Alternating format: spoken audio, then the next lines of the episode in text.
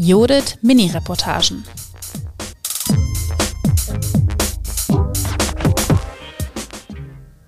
Herzlich willkommen bei einem neuen Format des Bereichs Judith Transfer, die Judith Mini-Reportagen. Was ist das eigentlich? Im Bereich Transfer geht es uns um Wissenschaftskommunikation und hier suchen wir immer wieder nach neuen Möglichkeiten, Anlässen und Formaten, um euch mehr Einblicke in aktuelle Fragen und Diskussionen rund um die politische Bildung in Sachsen zu geben. Dafür haben wir uns das Konzept der Mini-Reportagen ausgedacht. Ergänzend zu unserem Format Die Judith liest und auch zu unserem Podcast Brille auf, wir müssen reden, wollen wir euch in diesen kleinen Mini-Reportagen situativ Einblicke geben. Viel Spaß also wir sind jetzt gerade auf der GPJE-Tagung zum Thema Emotion und politische Bildung in Hildesheim. Ähm, wir sitzen jetzt hier gerade am Donnerstag und haben schon zwei Tage Nachwuchstagung hinter uns von den Early Career Researchers und freuen uns auf unsere kleine Mini-Reportage rund um die Tagung und schauen jetzt einfach mal mit euch, was uns so erwartet. Genau, und das Transferteam hat sich hier so am Rand der Tagung, vielleicht hörte sie sogar im Hintergrund noch ein bisschen mal zusammengesetzt. Und das Transferteam dieses Mal auf der Tagung ist neu besetzt. Wir haben nämlich Nathalie mit dabei zum ersten Mal. Hallo Nathalie. Hallöchen. Paul ist mit dabei. Hallo Paul. Hallo. Und Elisa und ich sind mit dabei und freuen uns ganz sehr. Und vielleicht, es geht ja auch um Emotionen. Nathalie und Paul, das ist eure erste Nachwuchstagung und auch eure erste Haupttagung der GPJE. Wie fühlt ihr euch? Noch ein bisschen überwältigt, aber ganz gespannt. Hier sind viele spannende Menschen, spannende Themen und ich glaube, wir werden die nächsten Tage noch viel erleben dürfen und viel hören. Ich habe auch gerade überlegt, was ich sage und äh, überwältigt trifft es genauso, aber ich hatte im Kopf erschlagen, aber es ist ja fast dasselbe. Am Anfang kommt man so rein, es sind super viele Menschen, es sind super viele Eindrücke und da erstmal zu gucken, sich zurechtzufinden, das ist am Anfang erstmal herausforderungsvoll, aber ich würde sagen, wir kommen an. Das ist schön. Ich bin tatsächlich auch, Elisa und ich sind auch beide zum ersten Mal in Hildesheim an der Hochschule. Es ist ein sehr schönes Hochschulgebäude. Ich finde auch das ist immer noch mal eine Erfahrung, mal an einer anderen Hochschule so unterwegs zu sein. Und Elisa hat es schon gerade gesagt, die ersten zwei Tage Early Career Researchers der GPJE-Tagung haben wir schon hinter uns. Und das ist nicht ganz so themengebunden wie die Haupttagung dieses Mal, aber wir haben auch schon zum Teil was zur Emotion und politischer Bildung gehört. Und vielleicht habt ihr schon so einen ersten Punkt, den ihr in den ersten zwei Tagen spannend findet. Was habt ihr gehört, was euch interessiert hat? Also was ich spannend spannend. Ich habe so natürlich wie ihr auch verschiedene Vorträge gehört und Diskussionen gelauscht, dass es doch den ein oder anderen Beitrag gab, die sich dezidiert mit didaktischen Prinzipien auseinandersetzen. Und ich weiß nicht, wie es euch geht, aber für mich ist es schon so, dass so die didaktischen Prinzipien politischer Bildung für mich eher wie so was Gesetztes wirken. Ähm, und ich finde es total spannend, dass mir das jetzt hier schon mehrmals begegnet ist, dass ähm, Prinzipien wie Lebensweltbezug auseinandergenommen werden, problematisiert thematisiert werden, ähm, neu beschrieben werden, eingeordnet werden. Und das fand ich super spannend und hätte ich gar nicht erwartet. Ich fand am spannendsten bisher die radikalen Töchter und ihre künstlerischen Aktivismusformen. Das hat mich total fasziniert und auch so ein bisschen an die Judith erinnert, denn schöne Materialien und ästhetische Gestaltung ist ja auch so ein Thema der Judith. Und das fand ich gestern ganz toll, mal einen ganz anderen Bezug zu dem Thema zu bekommen und auch andere Räume zu erschließen, den ländlichen Raum. Das ist, glaube ich, mein bisher prägendster Eindruck. Aber ich glaube, da kann ich mich total gut anschließen, weil ich würde auch sagen, dass das bisher für mich so das Spannendste auch schon bei den Early Career Researchers waren. Das ist ja auch ganz schön, dass da eben immer nicht nur WissenschaftlerInnen, sondern auch PraktikerInnen der politischen Bildung dabei waren. Und ich finde, wir hatten da auch schon im Anschluss an den Beitrag, der sich ganz viel um so Mut und auch Wut gedreht hat als Gefühle. Also eine ganz spannende Diskussion, weil ich glaube, das ist auch total schön, vielleicht auch schon mit so einem kleinen Ausblick auf das Thema der Haupttagung, nämlich Emotionen und politische Bildung. Hatten wir eine total spannende Diskussion, dass es politischer Bildung ja schon bisher auch aus historisch guten Gründen vielleicht relativ schwer fällt, sich so Emotionen zu öffnen. Und deswegen finde ich auch die Setzung äh, ganz spannend. Auch die Bundeszentrale hatte ja schon mal eine große Tagung zum Thema Emotionen und politischer Bildung. Und wir haben gestern dann auch schon im Anschluss auch an diese Frage von, wollen wir eigentlich Wut irgendwie damit arbeiten in der politischen Bildung? Wo zu wollen wir Mut machen irgendwie. Das fand ich eine schöne Diskussion, weil das, glaube ich, ganz gut aufgeschlossen hat, dass politische Bildung sich bisher dann ganz schön schwer tut und oft Emotionen ja so verteufelt. Ne? Und das ist natürlich aus einer historischen Perspektive von Indoktrination mit politischer Bildung ganz viel so und aber auch aus einer, das hatten wir gestern, so einer komischen oder naja, ich würde sagen auch überholten Trennung von Emotio und Ratio. Also dass Emotionen immer so als das Gegenteil von Wissenschaftlichkeit, Objektivität, Fachlichkeit, Sachlichkeit gesehen wird. Und ich bin ganz gespannt, ob das auch im Rahmen der Haupttagung weiter aufgebrochen wird, wie es die mhm. radikalen Töchter eigentlich auch aufgebrochen haben und gesagt haben, doch, wir müssen ganz bewusst eben gerade in der politischen Bildung eigentlich mit Emotionen arbeiten. Und das fand ich bisher auch einen ganz, ganz spannenden Punkt, der mich sehr, sehr abgeholt hat. Ach Mensch, ich äh, muss in diese Kerbe direkt mit einschlagen, ähm, weil auch bei mir war das so, dass ich diese Frage von Mut, Wut, Emotionen diese Trennlinie, dieser Körper-Geist-Dualismus, den es ja vor allem in der politischen Bildung quasi der Nachkriegszeit gab, auch aus berechtigten Gründen teilweise, dass der jetzt ein bisschen aufgebrochen ist, weil wir ja alle emotionale Wesen sind und wir äh, Politik nicht komplett rational machen. Und da schließe ich mich dir voll an, Tina. Wird super spannend zu sehen, wie das auf der Tagung verhandelt wird und in welche Richtung das Ganze gehen wird, ob sich das auflockert oder ob es doch noch ein bisschen fester ist und das werden wir sehen. Und zu den radikalen Töchtern, ich fand es, also Cassie Leonard war super beeindruckend, was sie da gebracht hat und gezeigt hat. Und das werdet ihr dann später in einem kleinen Part in der Mini-Reportage sehen, denn wir haben sie für euch mit interviewt.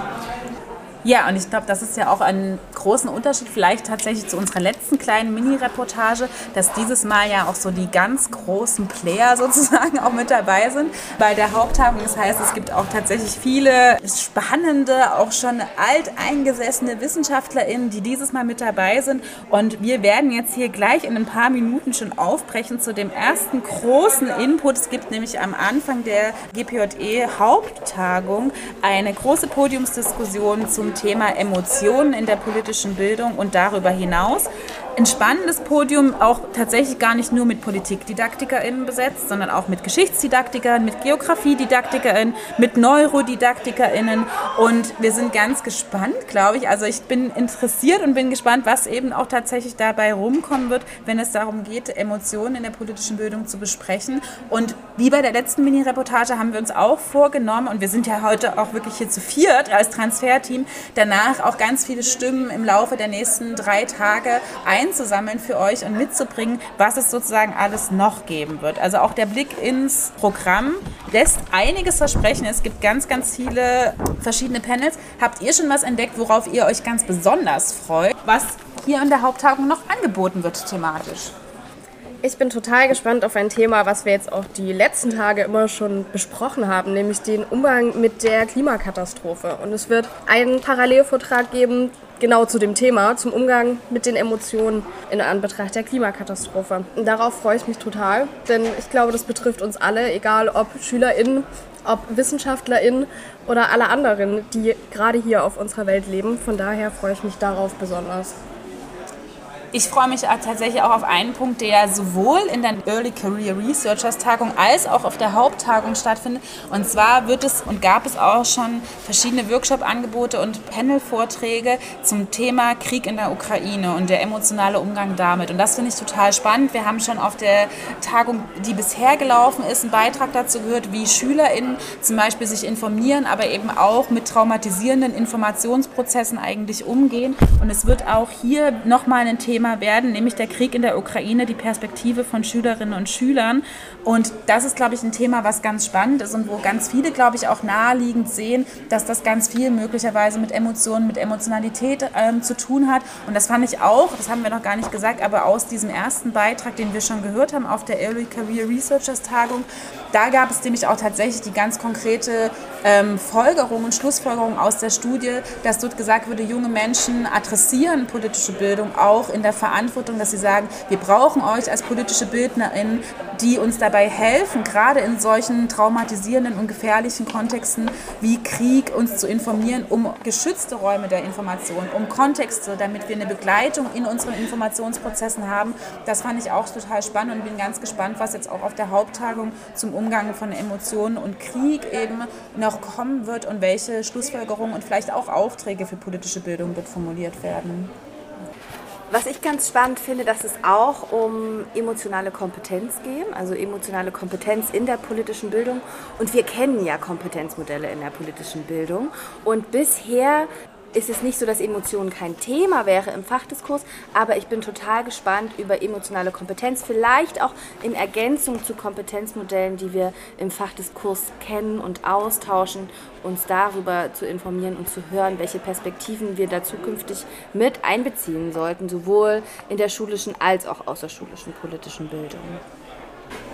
Ja, ich glaube, ich finde alle drei Bereiche von euch, die ihr genannt habt, sehr interessant und dazu eben auch äh, die gefühlspolitische Selbstbildung. Also gerade bei solchen Themen, die einen selber betreffen. Für uns war das damals der 24. Februar. Erstmal waren alle überfordert, mussten das verarbeiten und die eigenen Emotionen erstmal irgendwie finden und binden. Und das ist ja auch bei Klimadiskursen, das ist zum Beispiel bei Lützerath bei mir persönlich der Fall gewesen. Hier gibt es auch auf der Tagung einen Parallelvortrag zu Lützerath zur Emotionalisierung als jugendkulturelle Aneignungsform auf TikTok. Also wir sind bei den sozialen Medien, das finde ich super spannend. Und wir haben hier ein, ein echt gutes, buntes Potpourri an Sachen, in die wir uns hier hineinstürzen können und darauf freue ich mich wirklich sehr. Da kann ich mich noch ganz kurz anschließen, Paul, weil mich das auch total freut. Es gibt noch, noch einen Parallelvortrag, wo TikTok auch mit einbezogen wird, unter anderem als soziales Medium. Und ich freue mich so, dass ich, oder ich hoffe, dass wir eben auch über politische Bildungsformate in diesen Räumen nachdenken und sprechen. Und das ist so wichtig, dass wir uns dem zuwenden und da nicht vielleicht im klassischen verharren, sondern das ergänzen. Und da ähm, bin ich total freudig gespannt.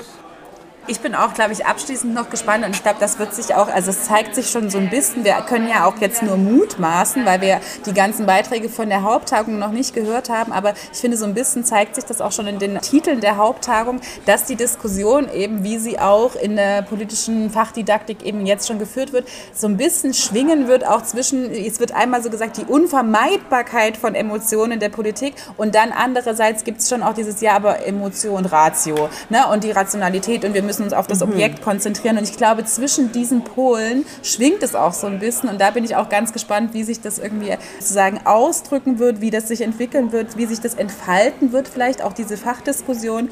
Und bin ganz gespannt. Und wir versuchen ganz viele Leute vors Mikro für euch zu bekommen und in den Pausen ist es natürlich auch immer ein vollgestecktes Programm.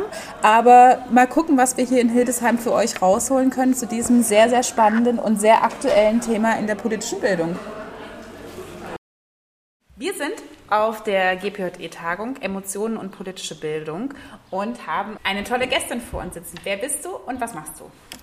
Hi, ich bin Ceci Leonard. Ich bin die Gründerin von Radikale Töchter und Radikale Töchter bilden durch Aktionskunst junge Menschen, nicht nur junge Menschen, politisch aktiver zu werden und sich mit ihrem eigenen politischen Bewusstsein auseinanderzusetzen. Und wie macht ihr das? Wir gehen in Schulen, aber auch in außerschulische Institutionen und bringen dort Aktionskunstbeispiele mit, die ähm, humorvoll sind, die radikal sind, die provokativ sind, die ästhetisch super ansprechend sind und kommen darüber mit jungen Menschen ins Gespräch und fragen sie dann, was wären die Themen, zu denen sie gerne eine Aktion machen würden. Und dann haben wir elf Methoden der Aktionskunst mitgebracht und arbeiten anhand dieser elf Methoden selber Aktionen aus. Und jetzt sind wir ja heute auf der Tagung zu Emotionen und politischer Bildung. Mhm. Und magst du uns verraten, mit welcher Emotion bist du heute hier? Wie geht's dir? Ich bin mit einer sehr freudigen Emotion hier. Ich bin total gespannt auf die anderen Vorträge oder war gespannt auf die anderen Vorträge und wollte vor allem wissen, wie das, was ich mitbringe hier, was nicht so wissenschaftlich ist, wie das ankommt bei zukünftigen politischen BildnerInnen oder Menschen, die dazu forschen. Und ja, das hat sich total erfüllt. Es gab eine rege Diskussion nach meinem Vortrag und das fand ich sehr spannend. Und was hast du mitgebracht? Also du bist ja auch mit einem Vortrag hergekommen und was hast du sozusagen im Kontext von Emotionen und politischer Bildung für die politische Bildung hier mitgebracht heute? Also wir arbeiten viel mit Emotionen bei unserer Arbeit, weil die Frage immer ist, ähm, wo komme ich selber her, was macht mich wütend, was empört mich, was möchte ich verändern? Und was hat das, diese Gefühle, was haben die mit der Gesellschaft zu tun oder mit politischen Veränderungsprozessen? Und vor allem, wie kann ich mich dann auch dazu positionieren und mich einbringen. Und wir arbeiten mit der Emotion Wut und verwandeln diese Wut dann in Mut. Jetzt hast du gerade schon angedeutet, du hast ähm, gerade einen Vortrag gehalten mhm. auf der Tagung und danach gab es eine Diskussion. Gibt es vielleicht einen spannenden Moment oder eine Frage, die du dir mitnimmst, die da aufgekommen ist? Ja, die Frage, die aufgekommen ist, war vor allem nochmal die, wie wir das Thema Wut behandeln. Inwieweit kann das auch in eine total antidemokratische Richtung gehen? Und diese Frage habe ich vor allem jetzt nach dem Vortrag nochmal draußen weiter verhandelt, weil ein wichtiger Aspekt unserer Arbeit auch immer ist die Recherche, also Fakten. Und das würde ich vielleicht nochmal, wenn ich den Vortrag nochmal machen würde, nochmal klarer herausstellen, dass Emotionen an sich erstmal nicht wahr sind und auch erstmal nicht demokratisch sind oder sein können, sondern dass es immer im nächsten Schritt darum geht, auch einen Abgleich zu gehen mit den Fakten, was ist eigentlich richtig und aber auch mit der Moral, die wir als Gesellschaft haben oder den demokratischen Regeln, die wir als Gesellschaft ähm, uns gesetzt haben. Und dass es eigentlich um diesen Dreiklang geht zwischen Emotionen, zwischen unserer Demokratie oder dem Grundgesetz und dann aber auch Faktenrecherche, die meine Emotionen auch legitimiert. Ich finde es total spannend, weil das ja, wir hatten das ja auch in der Diskussion, dass ja genau ein Thema ist, was sich, glaube ich, auf dieser Tagung, ich bin mal gespannt, wir sind ja noch relativ am Anfang, auch öfter stellen wird, ne, dass das ein, eine Herausforderung der Politikdidaktik, der politischen Bildung ganz allgemein ist und gar nicht nur bei euch auftaucht, ne, dass wir so ein bisschen so eine Skepsis gegenüber Emotionen auch haben und dann ganz schnell ja auch immer, wenn wir bestimmte Emotionen haben, so eine Vorstellung haben, wenn wir von Handlungsorientierung, von Mündigkeit sprechen, die immer so demokratisch ist und das ja gar nicht automatisch passieren muss. Also ich würde vielleicht als letzte Frage noch für dieses ganz kurze Interview noch fragen wollen, gibt es eine Emotion, die du dir für die politische Bildung vielleicht mehr wünschen würdest oder die du besonders wichtig für die politische Bildung findest? Ich finde es allgemein wichtig, sich erstmal mit Emotionen auseinanderzusetzen, weil ich wirklich sagen würde, dass wenn wir ähm, Menschen als handelnde Subjekte in einer Demokratie begreifen und auch möchten, dass sie mitmachen und sich beteiligen, dass es nicht funktioniert, dass wir einfach nur über ähm, Wissen gehen, sondern dass die eigenen Erfahrungen und Emotionen immer eine riesige einen riesigen Anteil dabei spielen, inwieweit ich denn dann auch mich beteilige in einer Gesellschaft. Und das heißt, vielleicht wünsche ich mir mehr Mut, dort auch hinzuschauen und Emotionen mehr in die Arbeit an Schulen mit einzubinden und sie auch als Teil von politischer Bildungsarbeit zu begreifen erstmal neutral gesehen. Ja. Aber sie sind da und sie sind in uns allen und sie sind einfach ein wahnsinniger Motor und sie können manipulativ missbraucht werden und gerade deswegen ist es so wichtig, sich mit ihnen auseinanderzusetzen und nicht so zu tun, als hätten sie mit, ja, mit Wissen nichts zu tun oder mit der Demokratie nichts zu tun.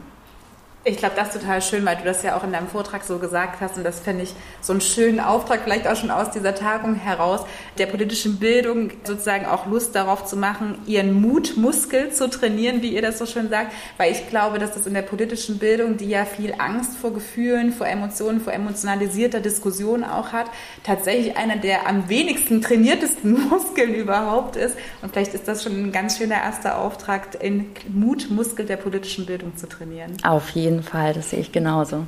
Dankeschön dir. Danke. Vielen Dank. Wir sind immer noch auf der GPJE-Tagung und wir haben eine weitere spannende Gästin. Und deswegen die Frage, wer bist du und was machst du? Überraschung, ich bin Anja Besand. Oh, hallo Anja. Ja, und ähm, ich bin das erste Mal seit, glaube ich, vier Jahren jetzt wieder auf der GPJE-Tagung. Ich war ganz lange nicht. Wir sind ja auf der GPJE-Tagung mit dem Thema Emotionen. Deswegen wollen wir dich natürlich fragen, welche Emotionen hast du und wie hast du die Tagung wahrgenommen bis jetzt? Also ich finde es ganz toll tatsächlich, weil, weil ich ganz viele schon ganz lange nicht gesehen habe. So ein bisschen kommt es mir vor, als wären in der Zwischenzeit sowas wie ein Generationswechsel hier ähm, vonstatten gegangen und ich bin plötzlich bei den Alten. Das ist vielleicht so das bisschen Traurige daran, aber eigentlich finde ich es wirklich ganz toll wieder alle zu sehen und hier zusammenzustehen und ganz viel sich auszutauschen. Das ist ganz prima. Super schön. Und dann quasi die letzte Frage. Welche spannende Frage nimmst du von dieser Tagung mit? Was äh, wird dich im Nachhinein beschäftigen? Also das Thema Emotionen, das ja der Tagung zugrunde liegt, das neigt, glaube ich, ein bisschen dazu, so in alle möglichen Himmelsrichtungen sich zu verselbstständigen. Also so richtig gebündelt ist es, glaube ich, zum jetzigen Zeitpunkt noch nicht. Und das nehme ich auch mit, also weil ich habe dazu ja schon gearbeitet und ich habe so das Gefühl, wir müssen da noch ein bisschen mehr Ordnung reinbringen, damit das produktiv wird. Aber wir sind zuversichtlich, dass das vielleicht auf der Tagung auch noch ein bisschen weiter passiert. Anja, wir danken dir und bis bald. Bis bald. Wir haben einen weiteren Gast. Stell dich kurz vor. Hallo, wer bist du? Hallo, mein Name ist Steve Kenner. Ich bin Juniorprofessor für Politikwissenschaft und ihre Didaktik an der Pädagogischen Hochschule Weingarten. Wir sind ja auf der GPJE-Tagung zum Thema Emotionen und politische Bildung. Welche Emotionen hast du gerade, die du mit der Tagung verbindest? Ich habe sehr positive Emotionen, weil es für mich die erste GPJE-Tagung nach der Pandemie, wenn man nach der Pandemie überhaupt schon sagen kann, ist. Ähm, die letzte, die auch in Präsenz war, da konnte ich leider nicht teilnehmen und deswegen ist es für mich so ein bisschen wie Klassentreffen, viele Kolleginnen und Kollegen äh, seit, seit vielen Monaten, äh, seit einigen Jahren wieder in Präsenz zu sehen. Ähm, und ich merke, dass der Austausch ein ganz anderer ist in Präsenz als digital. Wir haben, glaube ich, gute Methoden gefunden, auch digital uns auszutauschen, aber das Analoge ist eben doch was anderes. Ja, du sagst dieser Austausch, äh, du hast viele spannende Sachen gesehen. Was war denn so die spannendste Sache, die dich quasi beschäftigt hat, beziehungsweise die du aus der Tagung mit nach Hause nimmst quasi? Ja, tatsächlich gehe ich bei solchen Tagungen immer auch mit ein bisschen unwohlem Gefühl raus, weil wir viele spannende Vorträge hören und eigentlich nicht genug Zeit ist, sie zu diskutieren. Ähm, wir hatten heute mit dem äh, Kollegen Alexander Wonig, ähm, Professor an der Uni Siegen, einen Workshop, wo wir ein bisschen mehr Zeit hatten. Und das war ganz spannend, weil die Teilnehmenden ganz tolle Beiträge ähm, mitgebracht haben, die uns auch nochmal zum Nachdenken gebracht haben. Es gab äh, spannende Vorträge. Hendrik äh, Kaspar Schröder hat heute eine sehr spannende Keynote gehalten. Also ganz viel für mich zum Mitnehmen und zum Nachdenken. Danke, Steve. Und bis bald. Gerne. Wir sind auf der Tagung von der GPJE zu Emotionen und politischer Bildung. Wer bist du? Mein Name ist Anja Bonfig. Ich bin Juniorprofessorin für Verbraucherbildung in der digitalen Welt und vertrete so ein bisschen immer die sozialwissenschaftliche Perspektive. Genau. Woran arbeitest du gerade? Ähm, mich beschäftigt viel das Thema der Digitalität und äh, Mediatisierung und dann Fragen, wie sich gesellschaftliche Prozesse ändern durch diese ganzen Möglichkeiten, Tools und ob sich dadurch unser Lerngegenstand so sehr verändert, dass wir unsere Zugänge ändern müssen, unsere Methoden Genau, das sind alles Fragen und da versuche ich im Moment, na, nicht Antworten drauf zu finden, aber auf jeden Fall mich damit zu beschäftigen, genau. Und bist du von dem, was du sozusagen machst, mit, bist du mit einer bestimmten Frage hergekommen auf diese Tagung oder mit einer Erwartung vielleicht? Mit tatsächlich keiner inhaltlichen erstmal, sondern ich, mir hängt immer noch nach, dass wir uns in der Corona-Zeit alle nicht so viel in Präsenz gesehen haben und genauso Gespräche äh, mal so nebenher geführt haben. Und das war meine Erwartung, einfach viele äh, mal wieder zu sehen und einfach mal wieder ein bisschen so, ja, am Rande über die Vorträge auch ins Gespräch zu kommen, weil wir haben natürlich äh, in der Corona-Zeit alles digital gehabt, aber dann hat man sich danach ausgelockt und saß dann zu Hause mit ganz vielen Fragen oder auch Ausrufezeichen und genau, hatte niemanden, mit dem man so richtig darüber sprechen konnte, außer Leute, die aber nicht den Vortrag gehört haben. Genau, das war so meine Erwartung eigentlich, wieder mehr in die Diskussion zu kommen, um dann auch wieder mehr ins Nachdenken darüber zu kommen. Ja. Und das ist eine total schöne Überleitung. Hast du schon was gehört? Hast du schon Diskussionen geführt über Beiträge hier in den letzten paar Tagen, die spannend für dich waren, die du herausstellen würdest kurz? Ja, tatsächlich direkt ähm, bei, der, äh, bei der ersten Podiumsdiskussion und zwar fand ich die unterschiedlichen fachlichen Perspektiven total spannend und natürlich auch die Perspektive so aus der Neurodidaktik, weil es ja auch irgendwas ist, was so ja, nicht irgendwie Teil von gesellschaftlichen äh, Didaktiken ist. Und da, die Frage trägt mich immer noch um, wenn Emotionen mit einem Lerngegenstand verbunden sind, dann kommen die ja in den Unterricht direkt und sind dann auch ja irgendwie Bedingungen des Lernens. Ja, und dann, also was machen wir dann so, wenn wir dann irgendwie so die Emotionen des Einzelnen bearbeiten oder versuchen demjenigen, derjenigen da irgendwie was an die Hand zu geben, dass er oder sie mit den Emotionen umgehen kann. Aber wir haben eigentlich vorher ein riesen gesellschaftliches Problem irgendwie angesprochen, Klimawandel, keine Ahnung, Extremismus. Wo dann die Emotionen wieder individualisiert sind und dann bearbeiten wir das, aber es ist doch ein gesellschaftliches Problem und ich habe keine Lösung.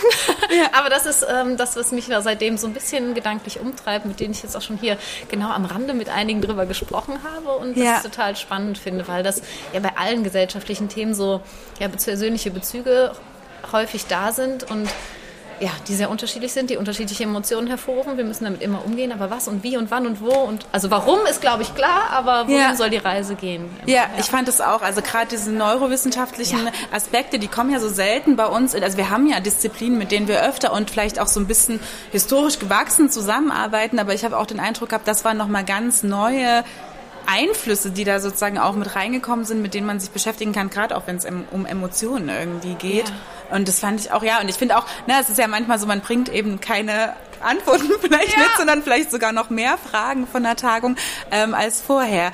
Und gibt es irgendwas, wo du jetzt so dachtest, ah, da bin ich drüber gestolpert, was ich hier gehört habe, also auf der Tagung, wo du sagst, mm, da muss ich mal gucken, wie ich damit mit umgehe oder was ich da mitnehme? Ähm, tatsächlich das eine Poster, was wir gerade gehört haben, kurz über das Neutralitätsgebot, hat sie, mhm. glaube ich, eben gesagt, in Japan. Mhm. Ähm, Finde ich total spannend und habe ich einfach nochmal gemerkt, wie dann doch auch so sprachliche Hürden ähm, ne? Also ich spreche irgendwie Englisch. Gut, damit kann ich mir die englischsprachige Literatur anschauen, aber das gerade, wo wir halt auch vielleicht ganz andere gesellschaftliche Konzepte oder gesellschaftliche Zusammen ganz gesellschaftlich anderes gesellschaftliches Zusammenleben haben, ja auch andere unter Umständen politikdidaktische oder sozialwissenschaftlich didaktische Konzepte sind, die ja. ich aber mir gar nicht erschließen kann, weil also ich kann die Sprache halt einfach ja, nicht. Ne? Ja. Und welche Chance das eigentlich bietet, wenn man so interdisziplin, nicht interdisziplinäre, sondern Kooperationsprojekte zwischen verschiedenen Ländern hat, wo man eine gemeinsame Sprache hat, aber jeder ja, das eigene System, die eigenen Didaktiken ähm, auch nochmal mehr durchdringt, das, äh, genau, das, das ist doch so der Punkt, wo ich jetzt ja. gedacht habe, das machen wir viel zu wenig. Und das ja. so, bringt so viel Potenzial, auch mehr Fragen zu haben, um ja. äh, sich mit mehr Dingen zu beschäftigen. Und hast du einen Auftrag für die politische Bildung und vielleicht auch für die Praxis der politischen Bildung gehört, der hier auf der Tagung für, vielleicht auch so formuliert wurde, der für dich nochmal wichtig war? Ja, allgemein zum Tagungsthema, also auf jeden Fall sich diesem Thema der Emotionen mhm. erst überhaupt mehr zu widmen. Aber ich fand auch äh, ganz im ersten Panel schon den Einwurf ganz wichtig, dass wir nochmal genau gucken müssen, worüber sprechen wir eigentlich, wenn wir über Emotionen sprechen mhm. und auf welcher Ebene sprechen wir darüber und ja, nicht einfach ein Begriff, der, und das ist, finde ich, immer die Gefahr, wenn wir so Begriffe haben, die in unserem Alltagsgebrauch auch irgendwie drin sind, die zur Alltagssprache gehören, dann hat jeder eine Idee direkt davon und dann mhm. redet man irgendwie über Emotionen oder ja. über weiß ich was und man weiß eigentlich gar nicht, was man damit meint. Und ich, das wäre so der Auftrag, so hey, wenn wir über so Sachen reden, dann lass uns erstmal klären, worüber reden wir eigentlich, bevor wir dann in die Details gehen. Und das ist mir manchmal hier zu kurz gekommen, ist aber auch einfach den Tagungsformaten. Ne? Wir haben irgendwie schnell Vorträge und dann nochmal Diskussion und nächstes, dann hat man viele Eindrücke. Ja. Aber das würde ich sagen, das ist der so mein gefühlter Auftrag. Erstmal damit beschäftigen, aber dann erstmal auch bitte noch klären, was denn eigentlich damit gemeint ist. Ja, gerade bei solchen Begriffen, die so eine Alltagsvorstellung hervorrufen, mhm. wo man das Gefühl hat, okay, ich kann schon was dazu sagen. Natürlich weiß ich, was Gefühle sind, natürlich weiß ich, ja. was Emotionen sind, da nochmal genauer hinzugucken und nicht davon auszugehen, dass diese Alltagsvorstellung Vorstellung vielleicht die gleiche ist zwischen uns allen oder auch die richtige in dem ja. Moment. Genau, und du hast jetzt zum Beispiel Gefühle gesagt. Genau. Und ist, ne, also ja. so, da muss man halt immer gucken, was, ja. ist, was ist synonym, was ist im Alltagsverständnis vollkommen okay, das Synonym zu verwenden. Und das ist, finde ich, bei allen oder bei vielen gesellschaftlichen Begriffen, mhm. die wir als Gegenstand haben, und damit also das beschäftigt mich eh ständig, aber die, ja. also da war ich gedacht, das müssen wir, ja. hätte vielleicht noch mal mehr eingangs so, okay, das ist jetzt so ein Verständnis, daran arbeiten wir uns jetzt die ganze Tagung ab, aber genau, so müssen wir es jedes an jedem Punkt noch mal neu machen, ja. finde ich auch gut. Die letzte Frage, die ich noch habe, ist, mit welchem Gefühl gehst du hier raus? Ah, mit äh, ähm, ganz viel Freude und Energie. Also tatsächlich, also eine Tagung ist immer auch anstrengend, ähm, weil es super viele Eindrücke sind und das, was ich eben gesagt habe, warum ich hergekommen bin, mit vielen Leuten zu reden, ist natürlich auch irgendwie anstrengend, aber es hat mir wieder gezeigt, wie toll auch so Tagungen einfach sind, um ja auch einfach mal zu gucken, was die anderen machen. Nicht um abzugucken, sondern um sich zu inspirieren zu lassen mhm. und um Fragen mitzunehmen, die die eigene Forschung dann wieder irgendwie befruchten. Und deswegen ist jetzt gerade so, ah, ich, ich muss an den Schreibtisch und ich muss, will mit meinen Studierenden da auch nochmal drüber diskutieren und will das irgendwie mehr, ja, einfach wieder mitnehmen und weitertragen. Deswegen, ja. genau, gerade ganz viel Energie. das finde ich total schön. Ich danke dir ganz herzlich. Ja, danke, Dina. Herzlich willkommen. Wir Danke. sind auf der Tagung Emotionen und politische Bildung von der Gesellschaft für politische Jugend- und Erwachsenenbildung. Wer bist du? Ja, schönen guten Tag. Ähm, ich bin Henrik Schröder. Ich arbeite an der Universität Bremen als Lektor in der Politikwissenschaft und ihrer Didaktik. Und Emotionen ist tatsächlich eines meiner Schwerpunktthemen, mit denen ich mich beschäftige. Das ist genau richtig, weil du hast auch einen Keynote-Vortrag hier auf der Tagung gehalten. Kannst du uns ganz kurz zusammenfassen und sagen, was, worum ging es und was waren so die wichtigsten Botschaften? Das mache ich sehr gerne. Genau, ich habe mich sehr gefreut, eingeladen worden zu sein und eine Keynote hier halten zu dürfen. Und ich habe die in drei Felder strukturiert. Mir ging es erstmal darum, in der Eröffnung hinzubekommen, die ich an einen Essay-Stil angelehnt habe und ein bisschen über das Clowneske in der Politik hingeleitet habe zur Relevanz von Emotionen in politischen Kontexten, vor allen Dingen auch ein Brückenschlag zu aktuellen politischen Debattenkulturen. Stichwörter, die man hier nennen könnte, die vielleicht wahrscheinlich auch vielen Zuhörerinnen sofort einfallen, sind so wie Populismus oder Rechtsextremismus, in denen natürlich emotionale Anteile, gerade auch Sprechanteile, sehr stark wahrnehmbar sind. Ich glaube, das ist für viele relativ evident und einleuchtend. So war der Aufschlag. Und darüber hinaus habe ich mich dann versucht, etwas dem Nährboden zu widmen. Das würde ich mit Sensibilität umschreiben, also eine wachsende Sensibilität in westlichen Wohlstandsgesellschaften, die wir tatsächlich messen können, die wir wahrnehmen können. Die Menschen werden immer sensibler in unseren Gesellschaften. Das ist schön auf der einen Seite, weil das sozialen Fortschritt ermöglicht. Wir werden eben halt aufmerksam mehr für Phänomene, die im Alltag zu Ungerechtigkeiten führen, wo Menschen leiden oder unterdrückt werden. Und auf der anderen Seite, und ich denke, das ist für die meisten auch wahrnehmbar, führt eine zunehmende Sensibilität aber auch zu zunehmenden Konflikten und Herausforderungen. Das mag auf dem ersten Moment einem Paradox vorkommen, aber es macht eigentlich Sinn, dass wenn ich mehr Gruppen einlade, an einem Willenbildungsprozess zu partizipieren, dann habe ich mehr Meinungen am Tisch und dann habe ich mehr Diskussionen, gegebenenfalls auch mehr Kontroverse und Streit. Und im dritten Teil meines Vortrags habe ich die Gelegenheit genutzt, einmal einen Aufschlag oder einen Rundumschlag, könnte man sagen, durch die Politikdidaktik zu machen, zu schauen, wie wird das Thema Emotionen momentan von Kolleginnen und Kollegen wahrgenommen und in ihren Schriften oder auch empirischen Arbeiten behandelt. Da habe ich versucht, überblicksartig, ohne Anspruch auf Vollständigkeit, einen Einblick zu geben.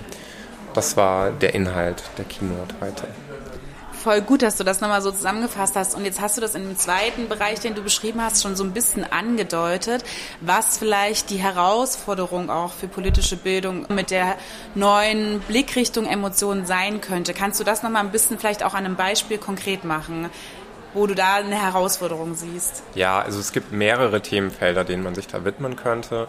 Ein ganz klassisches, was ich gerade angesprochen habe, ist das Themenfeld der politischen Kommunikation also wie wir politische Inhalte in Sprache verpacken oder mit Emotionen aufladen, hat natürlich einen Impact, hat eine Wirkung. Das können wir uns anschauen. Wir können uns auch anschauen, welche subjektiven Empfindungen durch Politiken ausgelöst werden, also welche Reaktionen sich darauf ausbilden.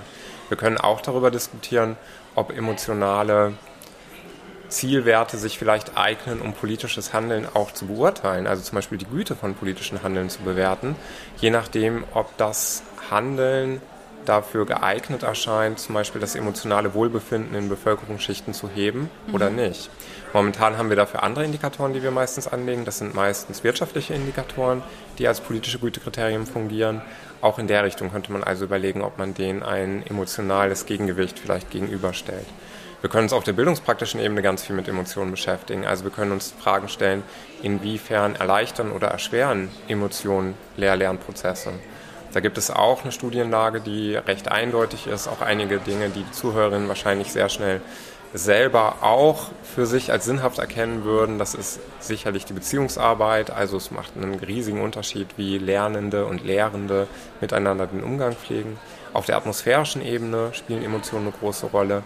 Und die dritte Ebene, die man da nennen könnte, wäre die Emotionen, die sich auf den Gegenstand, also auf den Lerngegenstand bezogen selber richten auch das wären Möglichkeiten, die man sich angucken kann, um einige jetzt exemplarisch mal aufzufächern. Das ist super. Und ähm, jetzt haben wir schon so ein bisschen über deinen Beitrag gesprochen und das ist ja aber eine Tagung, die nicht nur aus deinem Beitrag besteht, sondern auch aus vielen anderen ähm, Beiträgen aus der Fachwissenschaft und aus der Fachdidaktik heraus. Gab es jetzt was in den letzten Tagen, wo du hier warst, ähm, wo du auch einen Moment hattest, einen neuen Aha-Moment oder wo du dachtest, das nehme ich mir mit als Frage, als neue Anregung für das Thema Emotionen und politische Bildung? Ja, sicherlich. Also generell liebe ich das, dass wir diese Möglichkeit des Austausches haben. Ich übertreibe vielleicht ein bisschen, aber vielleicht auch nicht. Ich glaube, solche wissenschaftlichen Tagungen sind natürlich auch immer ein Zusammentreffen von Nerds und Nerdinnen, die ähm, häufig gar nicht genug reden können über das, was sie tun und was sie begeistert. Und das merkt man auch bei ganz vielen Kolleginnen und Kollegen in ihren Vortragen und wenn man dann eben halt hier zusammenkommt, dann entsteht auch, finde ich, eine besondere Energie, die spürbar ist und wahrnehmbar. Und ich würde schon von der Güte und der Qualität der Vorträge sagen, dass es eigentlich ausnahmslos keinen Vortrag gibt, den man hier besuchen kann, der einen danach völlig leer zurücklässt, sondern überall wird man, wenn man genau zuhört, Ansatzpunkte und Gedankenanstöße oder Irritationen für die eigenen Arbeiten finden. Das geht mir auch so und das ist auf allen möglichen verschiedenen Ebenen. Das kann auf der Ebene der Begriffsarbeit sein, dass man eigene Begriffe nachschärft oder mitbekommt, wie andere die definieren. Das kann auf der inhaltlichen Auseinandersetzung sein oder die methodischen Zugänge und empirischen Ansätze, die gewählt werden.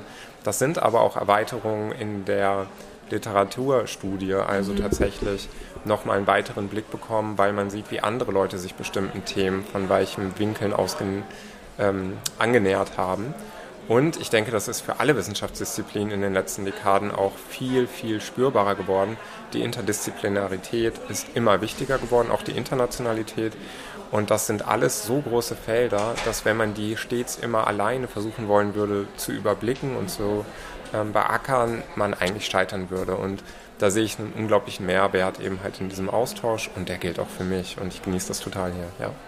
Jetzt hast du natürlich sehr diplomatisch auch geantwortet und ich lasse dich aber gar nicht so leicht davonkommen. Gibt es trotzdem was Konkretes oder also es kann eine Frage sein oder auch eine Anregung irgendwie, die du gehört hast, wo du dachtest, ja, habe ich noch nicht drüber nachgedacht und könnte ich mir vorstellen, ist für politische Bildung super spannend. Also ich finde tatsächlich die Beiträge von Werner Friedrichs häufig sehr anregend.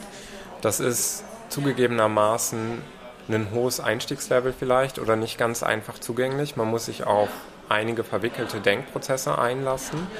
Werner Friedrichs ist jemand, der sich seit einiger Zeit damit beschäftigt, was wir eigentlich für eine Perspektive auf Welt haben. Und wenn ich auf Welt sage, würde mir Werner vermutlich gleich widersprechen, weil er stark argumentiert, dass das eben halt verwickelte Verhältnisse sind des Subjekts, was nicht auf die Welt schaut, sondern Teil der Welt ist, in der Welt, mit der Welt zusammenfällt und da fängt es vielleicht schon an, für die einen oder anderen kryptisch zu werden, wenn ich ja. diese Semantik jetzt verwende. Tatsächlich ist das aber so, dass diese Gedankengänge für mich höchst inspirierend sind und auch dazu führen, die eigenen Ansätze nachzuschärfen, zu justieren, aber auch antagonistisch zum Teil in Stellung zu bringen und zu überlegen, welche Passungen sind da und wie lässt sich das modellieren, wie kann daraus zum Beispiel Empirie erwachsen. Mhm. Und ich wünschte, ich könnte hierauf jetzt schon kristallklare Antworten geben. Aber die Frage war ja auch, was löst das aus und gibt Total. es da Dinge, die ich mitnehmen kann? Und das wäre auf jeden Fall ein Bereich, den ich ganz explizit markieren könnte. Dann ist meine letzte Frage sozusagen, die wir auch immer stellen wollen, ist, mit welchem Gefühl gehst du aus der Tagung raus? Das hat man ja vielleicht schon ein bisschen ahnen können, jetzt nachdem ich auch viel Süßholz geraspelt oder gelobt habe. Aber das meine ich gar nicht ähm, auf einer oberflächlichen Ebene, sondern tatsächlich ist das so, dass ich unheimlich dankbar bin dafür, dieses Privileg zu haben, mit vielen Menschen zusammenkommen zu können, die sich über Dinge der politischen Bildung, der Politikdidaktik und wissenschaftliche Perspektiven Gedanken machen. Das ist auch in meinem Alltag sonst eher die Ausnahme, also abgesehen von meinem Arbeitsplatz, aber in der Politikdidaktik darf man sich das nicht so vorstellen, dass wir alle in Instituten arbeiten würden, in denen 10, 15 oder auch nur fünf Kolleginnen und Kollegen sitzen würden, die an demselben Thema arbeiten, sondern das ist in der alltäglichen Praxis häufig ein relativ einsames Geschäft. Und von daher ist das immer ein Momentum der neuen Motivation, des Kraftschöpfens, des gegenseitigen sich auch Bestärkens. Natürlich muss man auch damit leben, dass man auf der einen oder anderen Stelle feststellt, oh, ich trete vielleicht auf der Stelle oder komme nicht so schnell weiter, wie ich mir das gewünscht hätte. Oder Kolleginnen und Kollegen haben dann einen guten Einfall gehabt, der mir nicht gekommen ist. Aber das gehört mit dazu und letztendlich macht es eben halt die, ähm, den wissenschaftlichen Fortschritt und das gemeinsame Miteinander arbeiten aus. Und insgesamt würde ich die Bilanz immer positiv sehen. Schön, ich danke dir. Viel Spaß Gerne. noch auf der Tagung. Ja, cool, dass ihr das macht. Danke. Hallo, wer sind Sie? Ich bin Sabine Aschur vom Otto-Suhr-Institut für Politikwissenschaft an der FU Berlin und habe da den Lehrstuhl für politische Bildung und Politikdidaktik. Woran arbeiten Sie gerade aktuell? Ähm, eigentlich mal wieder an viel zu vielen Forschungsprojekten, ähm, die mal mehr und mal weniger gut finanziert und bezahlt sind. Also was tatsächlich sehr spannend gerade ist, ähm, wir haben ein Projekt in dieser großen BMBF Rechtsextremismuslinie zu postnationalsozialistischer Gewalt, also Rassismus, ähm, Rechtsextremismus, wo wir kleinere Erinnerungsinitiativen kartografieren ähm, und gucken, wie die mit der Verschränkung von Antisemitismus und Rassismuskritik umgehen. Und am Ende hoffen wir, dass wir einen eine gute ja, Online-Plattform haben, um politische BildnerInnen in diesem Feld, ja, also bei Fragen, Problemen zu professionalisieren. Wie gehen sie halt eigentlich genau mit diesem ganzen Problemfeld von Rassismus, Antisemitismus, also sogenannte Opferkonkurrenzen mhm. und so weiter um. Also das ist gerade so was ganz Großes, was wir halt machen. Ähm, wir haben ein kleineres Projekt zur Inklusion ähm, wo wir versuchen, außerschulische politische Träger an Schulen zu bekommen, und zwar Schulen mit diesem Anführungsstreichen sonderpädagogischem Förderbedarf. Ähm, genau, also weil zwar diese ganze Kooperationsgeschichte gerade in unserer Disziplin total wichtig ist, aber das auf jeden Fall so ein Schultyp ist, ähm, wo sich für Berlin sagen lässt, also da kommt relativ wenig an. Genau, das ist sehr spannend, weil man natürlich auch merkt, wo sind eigentlich so die Hürden auf beiden Seiten, also sowohl auf der Trägerseite als auch auf der Schulseite. Ähm, genau, ich bin jetzt gerade in der, aktuell in der Mitte-Studie, dürfte gar nicht hier sein, sondern müsste an diesem Beitrag schreiben, der ganz am Ende steht, ähm, der versucht, die Welt zu retten durch politische Bildung, was natürlich komplett in unserem Sinne ist. Genau, sehr spannend. Ähm, gerne alle einmal die Studie gucken. Ich glaube, da ist viel, wo wir so merken, dass wir auch echt eine ganz, ganz wichtige Disziplin sind. Mhm. Ähm, genau, was machen wir noch gerade? Wir haben ein ähm, Projekt zur Nachhaltigkeit, was von der DBU gefördert wird. Also ich habe das Gefühl, das hat gerade jeder. So mhm, Bildung für Nachhaltigkeit. genau, so politische Bildung für nachhaltige Entwicklung.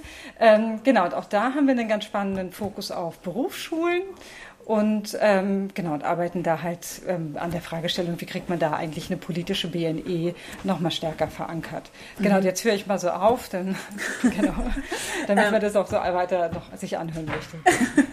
und gibt es ähm, aus den Bereichen, die Sie jetzt gerade so beschrieben haben, was, womit Sie ähm, mit einer konkreten Frage auch an diese Tagung gekommen sind, die ja mit dem Thema Emotionen und politische Bildung sozusagen sich adressiert hat? Gab es da was, wo, ich, wo Sie so dachten, ach, mit, das passt total gut zu dem Bereich, mit dem ich gerade da arbeite?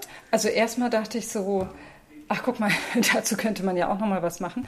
Ähm, ansonsten würde ich jetzt mal sagen, dass Emotion zu all diesen Forschungsgebieten, also gerade alles, was auch Einstellungsforschung betrifft, ähm, natürlich total zentral und wichtig ist. Und ähm, genau vor dem Hintergrund, ich habe jetzt gerade so eben diese Mitte-Daten noch im Kopf. Ähm, genau, das, ich glaube, das ist für unsere Disziplin tatsächlich wichtig, ähm, sich da nochmal zu befragen, wie gehen wir eigentlich mit Emotionen, die gerade jetzt durch Polykrisen auch nochmal so besonders hervortreten, ähm, haben wir da eigentlich irgendeine Chance, damit konstruktiv irgendwie umzugehen und das zu verarbeiten, ähm, weil ich dazu bisher noch nicht arbeite, habe ich darauf auch keine Antwort. Ähm, genau, aber kann ja noch kommen. Ja, und gibt es was, was Sie auf der Tagung jetzt schon gehört haben, eine Frage oder auch ein Ansatz, wo Sie dachten, ah, darüber würde ich gerne länger nachdenken und das würde ich gerne nochmal mitnehmen? Das war jetzt schon so ein bisschen in die Richtung, aber gab es noch eine andere Frage, die Sie gehört haben, die Sie spannend fanden?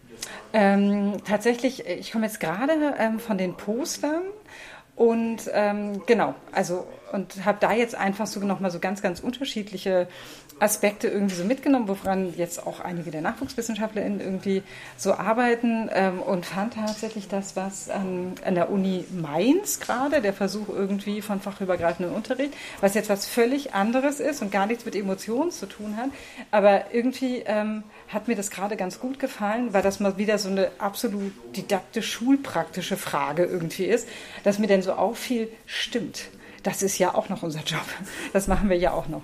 Ja, finde ich total schön. Und ähm, das ist so ein bisschen so eine polemische Frage sozusagen zum Ende, aber mit welchem Gefühl gehen Sie von dieser Tagung? Oh, ich habe bestimmt 20 Leute, mit denen ich auf jeden Fall noch reden wollte und das werde ich jetzt nicht mehr schaffen, weil jetzt die Mitgliederversammlung ist und danach mein Zug fährt. Das ist quasi so ein bisschen, ähm, genau, so eine gewisse Trauer, weil das total schön war, ganz, ganz viele Leute irgendwie wieder gesehen zu haben. Ähm, und das ist eigentlich so das einzig Negative ist, was jetzt hier irgendwie bei mir so bleibt, dass ich denke, das muss ich wieder ein Jahr warten, bis wir uns alle wieder so sehen. Ganz vielen Dank. Dann habe ich den perfekten Moment noch abgepasst, um noch kurz dieses Gespräch genau, zu führen. Genau, super. Ja, vielen, genau. vielen Dank. Wir sind immer noch auf der GPJE-Tagung. Wir sind heute schon an Tag 3 und haben einen weiteren Gast. Wer bist du denn und was machst du so? Mein Name ist Philipp Klingler, ich bin wissenschaftlicher Mitarbeiter in Marburg in der Didaktik der politischen Bildung. Wir sind ja hier zum Thema Emotionen. Deswegen ist natürlich die Hauptfrage, die wir uns alle stellen, welche Emotionen hast du gerade und wie hast du die Tagung wahrgenommen die letzten Tage?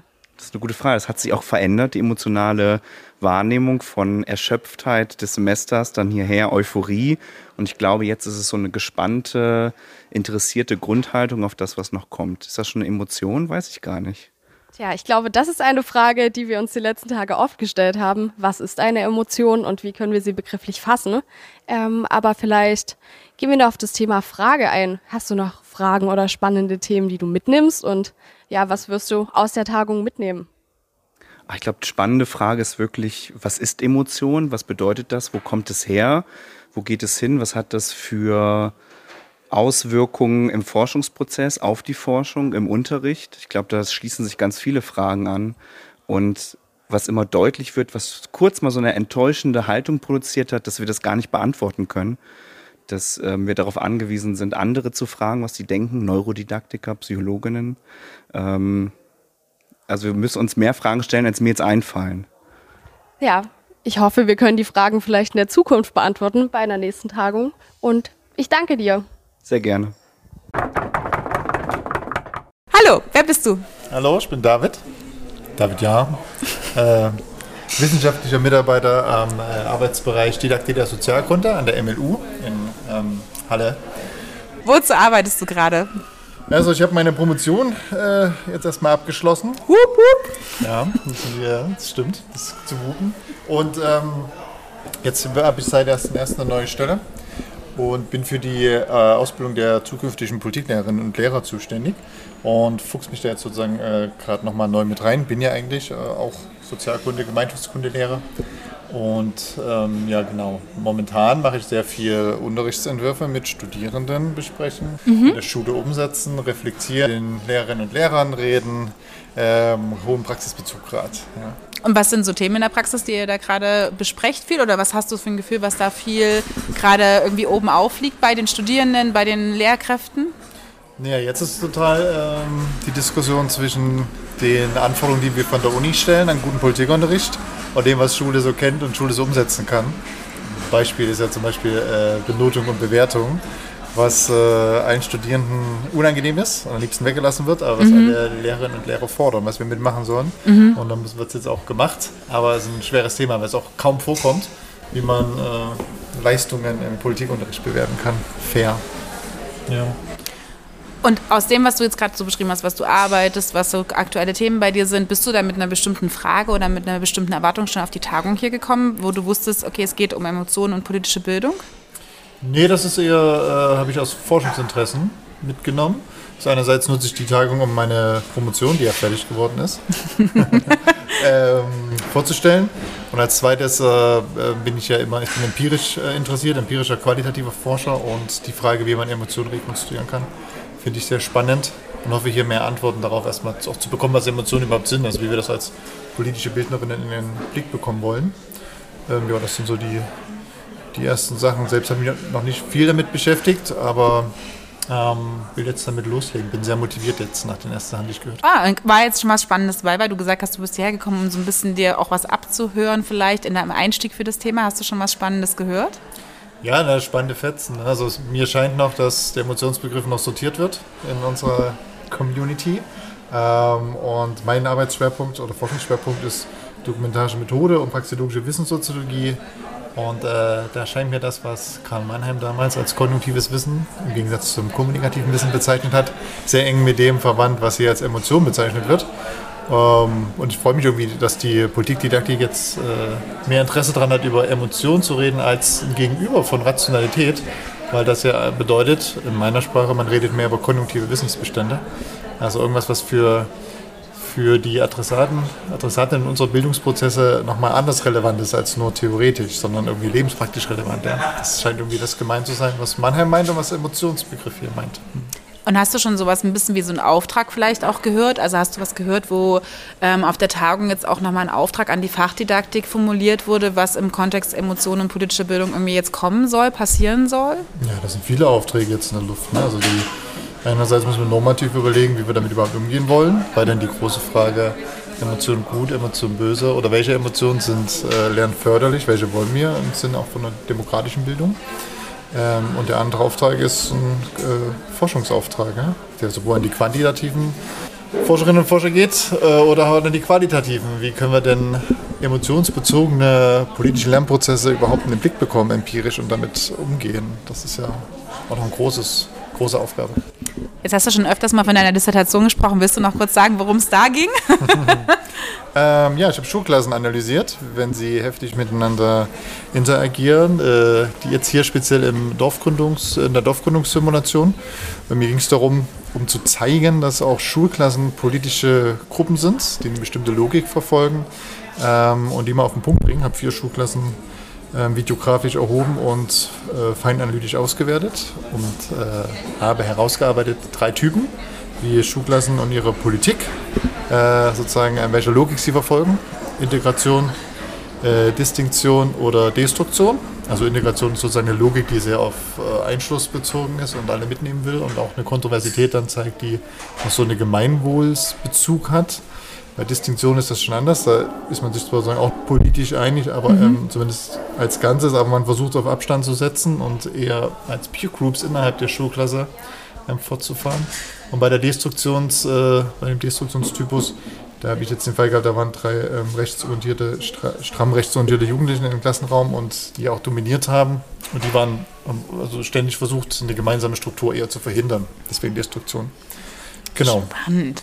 Das ist das Empirische. Und dann habe ich es noch äh, mit politischer Sozialisation in Zusammenhang gebracht. Also die Idee, dass wir in Schulklassen sozialisiert werden, genauso wie in Freundeskreisen und Familien. Aber auch die Schulklasse ein wichtiger Punkt ist, der oft vergessen wird. Mhm. Die Schule reduzieren auf formales Lernen, aber findet ja auch informelles statt. Ist meine These.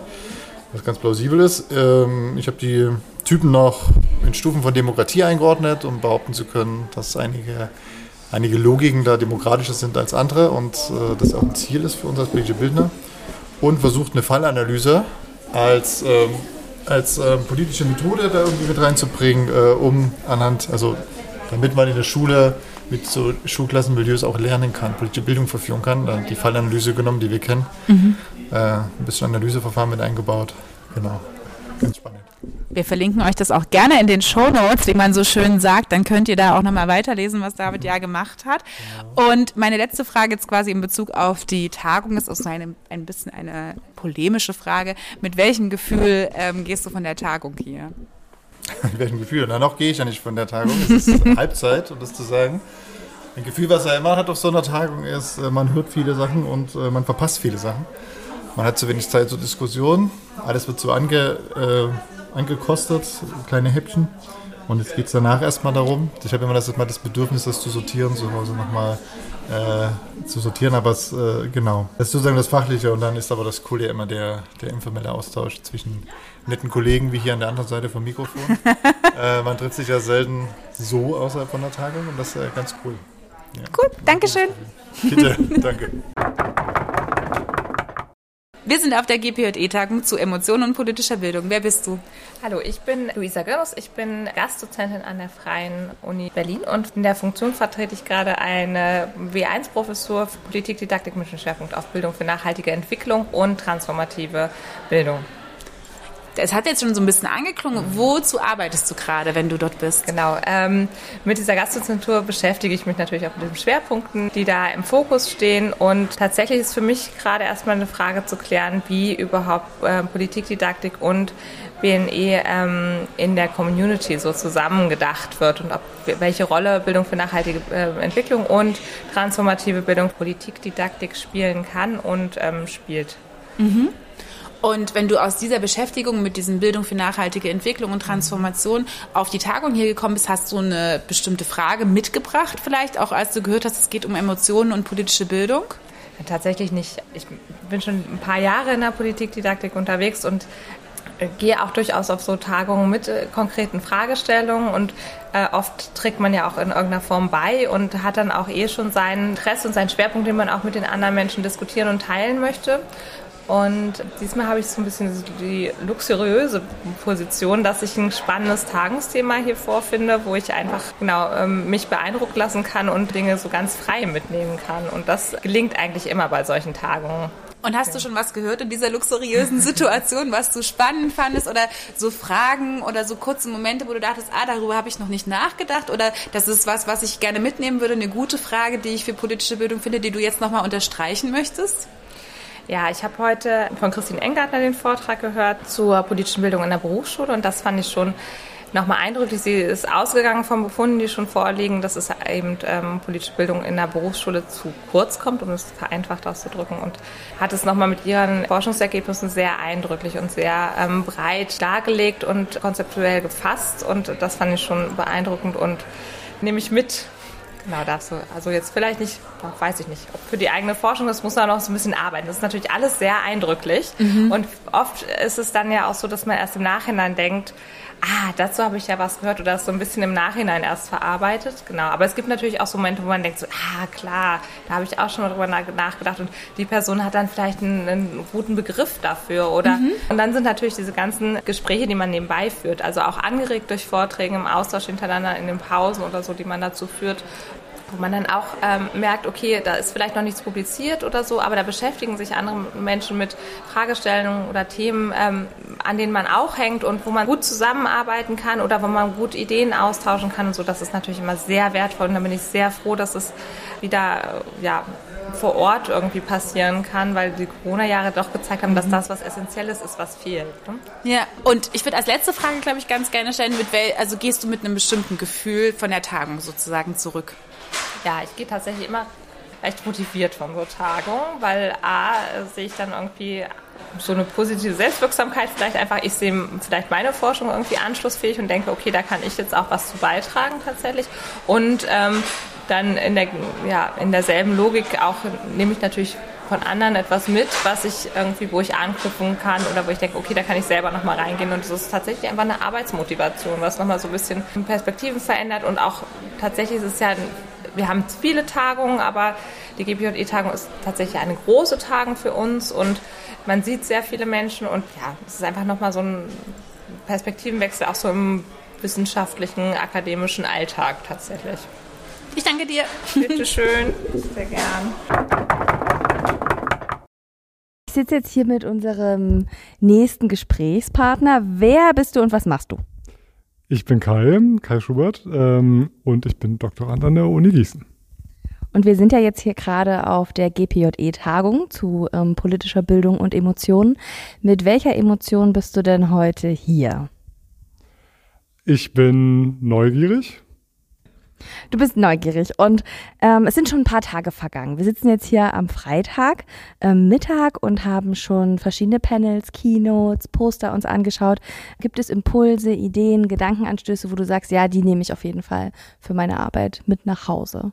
Hier auf der Tagung, auf der Nachwuchstagung, wie du magst. Also ein Eindruck, äh, den ich schon mehrmals bei diesen Tagungen hatte, ist, dass äh, ich das immer wieder sehr schön finde und bestärkend, dass der sogenannte Nachwuchs, wir nennen uns nicht mehr so, die Early Career Researchers, ähm, wie sehr die sich gegenseitig unterstützen, sich gegenseitig anregen, gute Kritik formulieren, gute äh, Ideen sich zuspielen äh, und auch was sie für tolle Projekte haben. Also da bin ich immer wieder beeindruckt. Und auch ähm, wenn man kein studierter Pädagoge ist oder Pädagogin, ähm, ist man hier sofort akzeptiert. Und ähm, also wer hier ist, hat schon bestimmte Voraussetzungen erfüllt. Und ähm, von daher dann ist man hier absolut gleichberechtigt im Diskurs. Und, äh, und andererseits werden die Early Career Researchers wiederum auch insgesamt, denke ich, sehr positiv vom Gesamtverband äh, aufgenommen, bestärkt. Ähm, ja, das ist wirklich sehr schön. Und hast du auf der Tagung, auf den Tagungen etwas eingebracht, etwas präsentiert oder ähnliches, von dem du vielleicht berichten oder was du ankündigen möchtest? Äh, ich habe bisher äh, zwei Nachwuchsvorträge moderiert und mein eigener Vortrag, der findet erst morgen statt. Und das äh, dreht sich nicht direkt um mein Promotionsprojekt. Ähm, das durfte ich auch schon mal auf einer Nachwuchstagung vorstellen. Aber ja, es ist eher so ein bisschen aktuelle politische Debatten, versuche ich so ein bisschen aus der politikdidaktischen Perspektive ein bisschen weiterzuentwickeln zu einem Thema, was, glaube ich, drängend ist, um aktuelle erinnerungspolitische und antisemitismusbezogene Diskussionen. Und ähm, von daher finde ich auch sehr gut, dass auch solche Beiträge hier willkommen sind, die jetzt nicht ein schon abgeschlossenes ganz konkretes, mehrjähriges, empirisches Projekt äh, präsentieren, sondern auch eher Sachen, die Work in Progress sind, die eher so einen Werkstattcharakter äh, haben. Ja, das ist hier offensichtlich auch willkommen und das ist sehr gut, glaube ich. Total. Also ich wünsche dir auf jeden Fall auch ganz viel Erfolg bei dem Beitrag und bin schon ganz gespannt darauf. Und vielen Dank, dass du mit uns gesprochen hast. Danke euch. Hallo, wir sind auf dem letzten Tag und quasi schon kurz vor der Abreise auf der GPJE-Tagung zu Emotionen und der politischen Bildung. Wer sind Sie? Mein Name ist Monika Oberle. Ich bin seit 2011 Professorin für Politikwissenschaft und Didaktik der Politik an der Georg-August-Universität Göttingen und habe jetzt an dieser Tagung teilgenommen. Und heute ist der letzte Tag. Entsprechend mit wenig Schlaf sitze ich Ihnen freudig gegenüber. das ist ganz toll, dass Sie noch mitmachen. Und Sie haben jetzt gerade gesagt, Sie sind Professorin seit 2011. Wozu arbeiten Sie ganz aktuell gerade in der Politikdidaktik? Ja, wir haben mehrere spannende Projekte der empirischen Forschung. Eines ist ein Projekt, bei, der, bei dem Lehrkräftefortbildungen zur politischen EU-Bildung für unterschiedliche Zielgruppen entwickelt, durchgeführt, beforscht und optimiert produziert und dann disseminiert werden. Sowohl an die Grundschule richtet es sich, als auch an berufsbildende Schulen, als auch an englischsprachig, also für den bilingualen Sachfachunterricht mhm. und international und Gymnasien und Gesamtschulen. Wir wollen auch auf inklusive politische Bildung achten, hier besondere Rolle der Sprache auch. Und das Ganze geht drei Jahre, ist von der EU als Jean Monnet-Projekt gefördert. Und diese mehrmodularen Fortbildungsreihen gehen dann im Herbst los. Und ein anderes Projekt ist eine Machbarkeitsstudie für ein Monitoring der politischen Bildung, wobei wir mit drei weiteren Standorten kooperieren und an der Universität Göttingen der Fokus auf der außerschulischen politischen Bildung liegt. Und da schon die Herausforderung der Eingrenzung des Gegenstands natürlich da ist, aber es ist eine Machbarkeitsstudie für ein mhm. Monitoring, noch nicht das Monitoring. Das sind zwei Beispiele, es gäbe noch mehr. Und aus diesen beiden Bereichen vielleicht auch sind Sie mit einer ganz konkreten Frage, auch aus Ihrer Arbeit, die Sie mit zum Beispiel Europabezug oder eben so einem Monitoring machen, mit einer ganz konkreten Frage hierher gekommen, als Sie gehört haben, okay, es geht um Emotionen und politische Bildung. Also mit Fragen bestimmt, noch nicht unbedingt mit der Erwartung der Antworten, aber eben Impulse. Vielleicht, das, man kann das hier recht diffus antworte ich deshalb, weil wir wissen, wie wichtig Emotionen für die politische Bildung sind, aber dass wir uns doch insgesamt, also auch bei uns am Standort, wenig systematisch damit beschäftigt haben. Ich muss sagen, auf der Tagung gab es viele spannende Impulse zu dem Thema. Allerdings sehe ich einen großen Bedarf daran, dass wir das Feld ordnen, um darüber zu sprechen. Ähnlich wie bei der politischen Medienbildung, bei der Frage der Demokratiebildung. Bei politischer Medienbildung müssen wir trennen zwischen Ziel der Medienkompetenz der politischen und der, und Medien als Gestaltungsmittel des Unterrichts. Das haben wir mittlerweile, dass wir die Sachen trennen und manchmal hängen die auch zusammen. Bei Emotionen würde ich mir wünschen, dass wir zum Beispiel trennen zwischen der Rolle von Emotionen in der Politik, Emotionen in politischen Bildungsprozessen, sowohl bei den Lernenden als auch bei den Lern Lehrenden. Wie gehe ich damit um?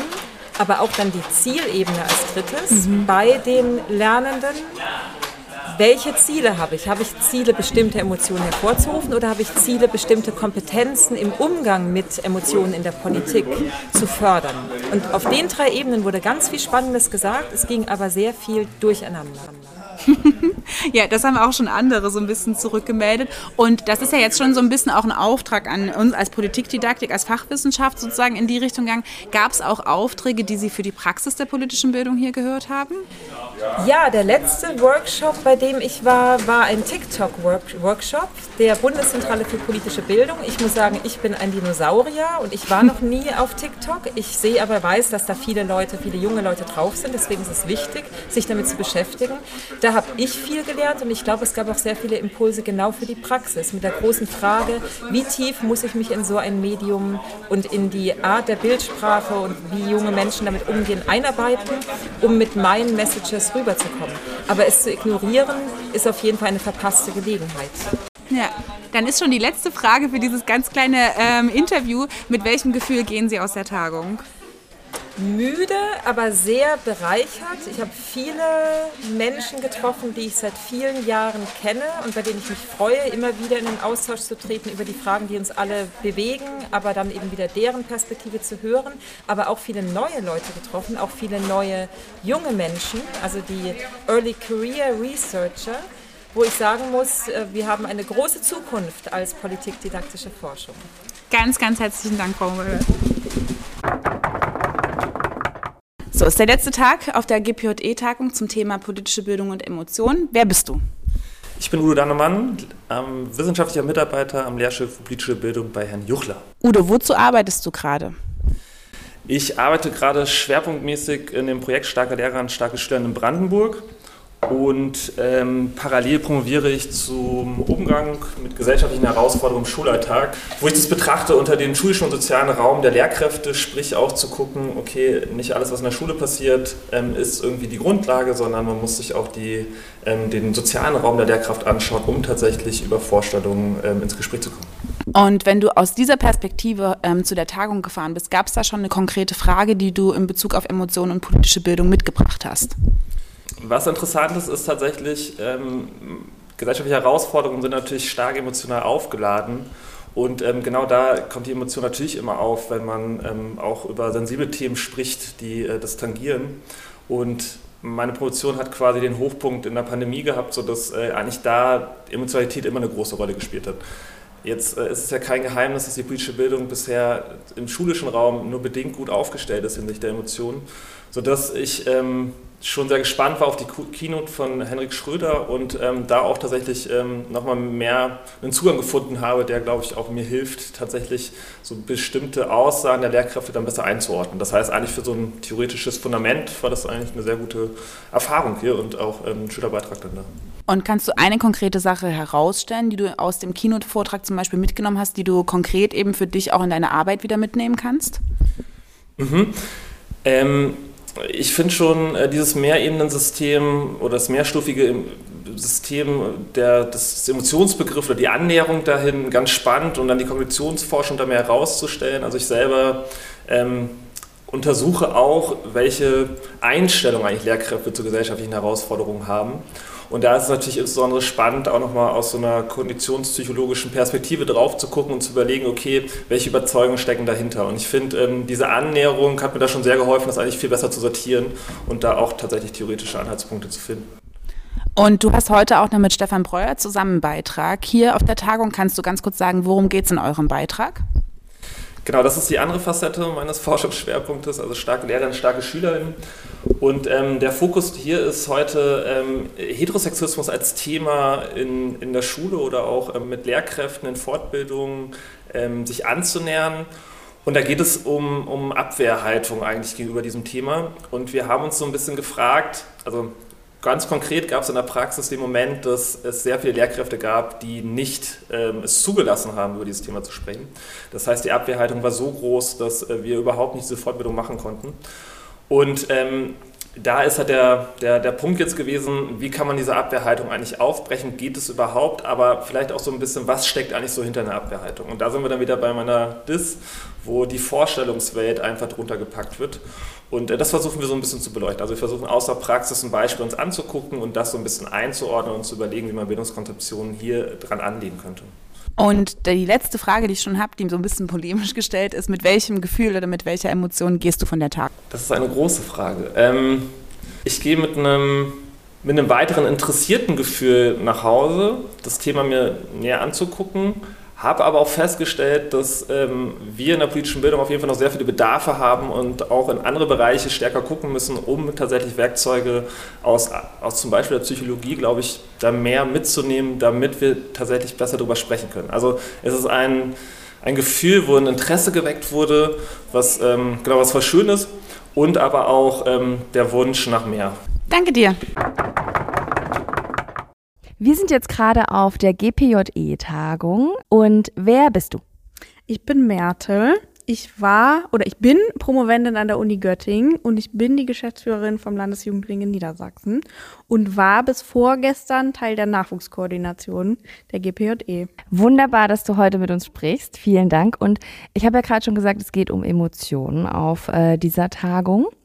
Mit welcher Emotion bist du heute hier? Mit Freude, weil die GPJE-Tagung immer eine Gelegenheit ist, ganz viele Leute wiederzusehen und viele bekannte Gesichter zu treffen. Und du hast gerade schon gesagt, dass du auch in der ähm, Koordination beteiligt bist. Magst du kurz für unsere HörerInnen sagen, wie warst du da an dieser Tagung beteiligt?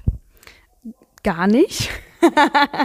also wir als GPJE Nachwuchskoordination haben uns die Arbeit ein bisschen aufgeteilt, weil sich herausgestellt hat, dass es einfach zu viel Arbeit für eine Person ist, die Belange des Nachwuchses oder der Early Career Researchers zu vertreten und auf deren Belange einzugehen. Und ich habe ähm, in den letzten Jahren viel Tagungsorganisation gemacht, diese Tagung ausnahmsweise mal nicht und ähm, einen Paper Development Workshop organisiert, wo junge Promovierende mit äh, Teilergebnissen oder Teilständen ihrer Arbeiten äh, Gelegenheit hatten, das mit ExpertInnen zu diskutieren, zu besprechen und äh, Textarbeit zu machen. Cooles Format auf jeden Fall. Und jetzt sitzen wir heute hier. Es sind schon ein paar Tage verstrichen, sage ich mal. Ne? Wir hatten schon ähm, die Nachwuchstagung und heute ist äh, schon Freitag. Und deswegen interessiert mich ganz brennend, gibt es schon Aspekte, Gedanken, wo du sagst, die fand ich besonders spannend, die nehme ich für meine Arbeit mit? Also mich interessiert ja insbesondere der Bereich der außerschulischen politischen Bildung und ich finde, da gab es hier schon einige Beiträge und gibt es jetzt auch gerade in den Postern einige Beiträge, äh, mit denen ich mich gleich noch vertiefend beschäftigen werde und finde das interessant, ähm, dann mit den äh, hier empirisch vorgestellten Arbeiten in die Praxis zu gehen. Was bedeutet außerschulische politische Bildung für dich, wenn du so drei Wörter sagen müsstest? Was kommt dir zuerst in den Sinn? Mir kommt in den Sinn Freiwilligkeit, Interessensgeleitetheit und Selbstorganisation. Das ist für mich wichtig, weil ich finde, neben der Schule das auch gut, einen Bereich der politischen Bildung zu haben, wo junge Menschen freiwillig zusammenkommen und entweder mit äh, ReferentInnen arbeiten oder auch sich selber Inhalte erarbeiten können. Ja, und ich finde es echt wichtig und richtig gut ist auf dieser Tagung, wo wir gerade sind, auch auf der Nachwuchstagung, wir auch Impulse für die außerschulische politische Bildung ähm, bekommen. Und ich wünsche dir auf jeden Fall, dass es noch viel mehr davon heute und morgen gibt. Vielen Dank, dass du uns mit uns gesprochen hast. Sehr gerne. Wir sind am letzten Tag der Tagung der GPJE zum Thema Emotionen und politische Bildung. Wer bist du? Mein Name ist Marc Bartetzke. Ich bin hier in Hildesheim Professor für Politikdidaktik und politische Bildung und hatte das große Glück und habe immer noch das große Glück, die diesjährige Jahrestagung der GPJE ausrichten zu dürfen. Vielen Dank an dieser Stelle schon mal. Es gab auch schon ganz viele positive Stimmen. Und kannst du uns sagen, wozu du gerade aktuell inhaltlich arbeitest? Ja, es sind so mehrere Punkte. Also was mich im Moment interessiert, aber auch schon seit einigen Jahren, eigentlich seit der DIS, ist das ganze Thema DDR, historisch-politische Bildung, DDR als Unterrichtsgegenstand. Das ist so das eine. Und das andere jetzt gerade seit einiger Zeit, vielleicht seit einem Jahr ungefähr dazugekommen, neben kleineren Schwerpunkten, ist genau das Thema Emotionen. Wir haben jetzt mit vielen Kolleginnen zum Teil auch ähm, die, die gestern da waren auf dem Podium, so ein Netzwerk gegründet, Emotionen in den Geistes- und Sozialwissenschaftlichen Fachdidaktiken, weil wir eben gemerkt haben, uns alle beschäftigt das Thema und ähm, es ist aber trotzdem erstaunlich wenig vorhanden, sowohl theoretisch als auch empirisch in unseren Disziplinen, also Politikdidaktik, Geografiedidaktik, äh, Geschichtsdidaktik im Wesentlichen. Genau, sodass das jetzt so ein neuer Schwerpunkt geworden ist. Und bist du aus dieser Perspektive, aus dem, wo du herkommst, inhaltlich, thematisch, wozu du gerade arbeitest, schon auch mit einer konkreten Idee, mit einer konkreten Frage hier zur Tagung gekommen? Ja, schon. Also das war ja auch der Grund, warum wir das Tagungsthema so gewählt haben, weil irgendwie klar ist, das kam ja auch in unterschiedlichen Beiträgen äh, im Laufe der Tagung heraus, dass Emotionen schon auch eine Rolle spielen, äh, immer auch schon gespielt haben, implizit. Aber welche genau, was Emotionen eigentlich sind, wie die Abgrenzungen sind gegenüber Gefühlen, Affekten, Stimmungen und so weiter, welche Rolle sie in Lehr-Lernprozessen spielen, gerade bei, in unserem Fach im, im Kontext politischer Urteilsbildung, also Stichwort Werturteil, das sind, glaube ich, alles so mehr oder weniger offene Fragen. Und ähm, genau mit so einer Fragehaltung und so einer Hoffnung bin ich auch ähm, hier reingegangen, dass ich dachte, da wäre es toll und das hat sich zum Teil auch bestätigt, ähm, wenn ich da irgendwie Antworten mit, also Antworten bekäme. Okay, jetzt hast du das schon so ein bisschen angeteasert auch. Und da würde ich natürlich auch gerne für unsere Zuhörerinnen mal fragen, gab es denn eine Antwort, die du besonders hervorheben möchtest, die du jetzt nochmal unterstreichen möchtest, die die du nochmal unterstreichen möchtest, die du auf der Tagung mitgenommen hast? Ja, also beeindruckt hat, haben mich eigentlich zwei Dinge insbesondere, ohne äh, jetzt die anderen sozusagen nicht, äh, nicht hervorheben zu wollen. Aber ich fand die Kombination aus Podiumsdiskussionen, da hatten wir ja unterschiedliche VertreterInnen auch aus anderen Fächern da, also Geschichtsdidaktik, Geografiedidaktik, äh, Neurodidaktik. Ähm, und da nochmal zu sehen, das war ja auch die Absicht, auch mal in die anderen Fächer, die uns sozusagen nahestehen, zu gucken, da auf der einen Seite zu sehen, wie wenig wir eigentlich äh, wissen, genau über diese Facetten, die ich eben angesprochen habe und noch viel mehr.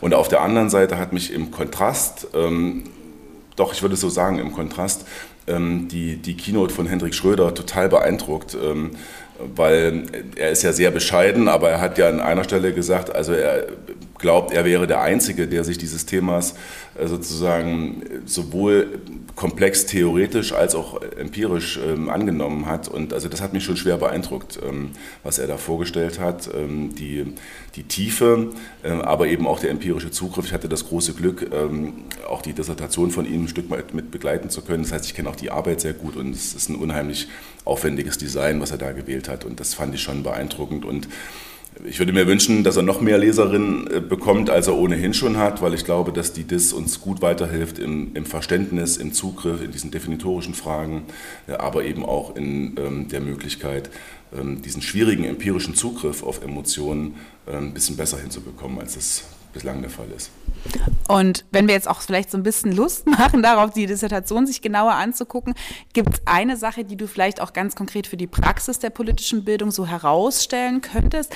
Also das ist natürlich jetzt die große Königsaufgabe, ne, zu sagen, aber vielleicht eine Sache, warum es sich lohnt, da genauer hinzugucken. Ja, äh, gibt es. Also er hat ja diese Abkürzung ARTE, also ähm, Analyseraster zur, jetzt habe ich es sogar vergessen, ähm, Ansatz zur Rekonstruktion textgebundener Emotionalität. Also was ihm in der DIS gelungen ist, ist im Grunde genommen wirklich ein Instrument zu bauen. Und zwar nicht nur für uns als Forschende, sondern ich würde sagen, mit gewissen Adaptierungen eben auch für Lehrkräfte äh, also wie so eine Art Raster, wenn man so will, Analyseraster, mit dem man sozusagen in schriftlichen Urteilen eben auch von Schülerinnen und Schülern sozusagen emotionale Anteile oder emotionale Versatzstücke wirklich herausschälen kann und das gar nicht mit riesengroßem Aufwand, weil ihm eben wichtig war, das auch sagen wir mal, praktisch, didaktisch zu transferieren und sozusagen so eine Art Werkzeugkoffer in die Hand zu geben für Lehrkräfte, diese, diese textgebundenen Emotionen eben auch ähm, genau herauszuschälen. Also das finde ich schon eine große Leistung äh, neben vielen anderen, aber das ist eine der großen Leistungen der DIS und genau, also ich kann nur jedem und jeder empfehlen, die Arbeit zu lesen.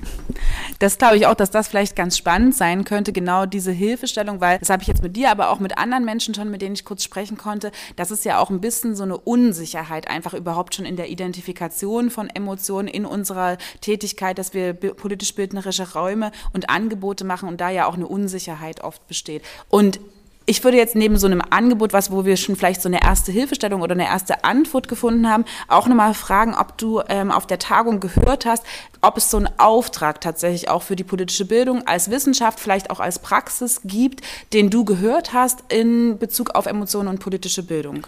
Ja, da würde ich zwei Antworten geben. Also mit Blick auf die Politikdidaktik als wissenschaftliche Disziplin, glaube ich, ist schon der Auftrag, so habe ich es jedenfalls hier wahrgenommen, das Thema noch stärker zu bearbeiten. Wir hatten ja vor gar nicht allzu langer Zeit, nicht wir, sondern vor nicht allzu langer Zeit war der Bundeskongress für, äh, für politische Bildung. Der hat sich ja sozusagen eines ähnlichen Themas äh, im Grunde genommen angenommen. Und ich fand das schon erstaunlich, dass innerhalb der drei Jahre, die jetzt zwischen dem Bundeskongress zu dem Thema und der Tagung hier liegen, so viel jedenfalls meiner Wahrnehmung nach, die ist sicherlich sehr selektiv, so viel nicht passiert ist. Also wissenschaftlich da weiterzumachen, das sozusagen auch empirisch weiter zu bearbeiten, das ist, glaube ich, ein Auftrag für die Politikdidaktik oder vielleicht weniger streng formuliert wäre auf jeden Fall mein Wunsch. Und ähm, für die praxispolitische Bildung würde ich sagen, gab es unterschiedliche Antworten. Also ist auch da, glaube ich, der Auftrag, das Thema ernster zu nehmen. Äh, aber gleichzeitig habe ich auch so eine Art Bedürfnis, glaube ich, rausgehört, dass wir sozusagen als Politikdidaktik, als AkademikerInnen und ich glaube auch mit der Praxis gemeinsam. Das ist ja ohnehin so ein Ansatz, den ich auch verfolge, dass wir sozusagen nicht ohne die Praxis arbeiten oder sogar über die Praxis immer sprechen, aber eben nicht mit der Praxis. Also ich glaube, da gibt es auch ein Bedürfnis, einen Anspruch an uns als WissenschaftlerInnen, ähm, da eben auch Antworten zu liefern. Ne? Weil welche Rolle Emotionen so in Lehr-Lernprozessen spielen, also Stichwort Prüfungsangst, Motivation und solche Geschichten, das ist, glaube ich, relativ äh, einfach und relativ klar. Aber Emotionen als Gegenstand, sind die eigentlich ein legitimer Grund für politische Urteile? Wie gehe ich sozusagen mit denen um, was mache ich mit, das hast du ja auch angesprochen gestern äh, und, und, die Tage, mit Emotionen, die sozusagen in einer Gruppe existieren, aber eben auch mit Individualemotionen. Also ich glaube, da gibt es schon ein großes ähm, Bedürfnis, auch die Arbeiten von Rico zeigen das ja ein, ein Stück weit.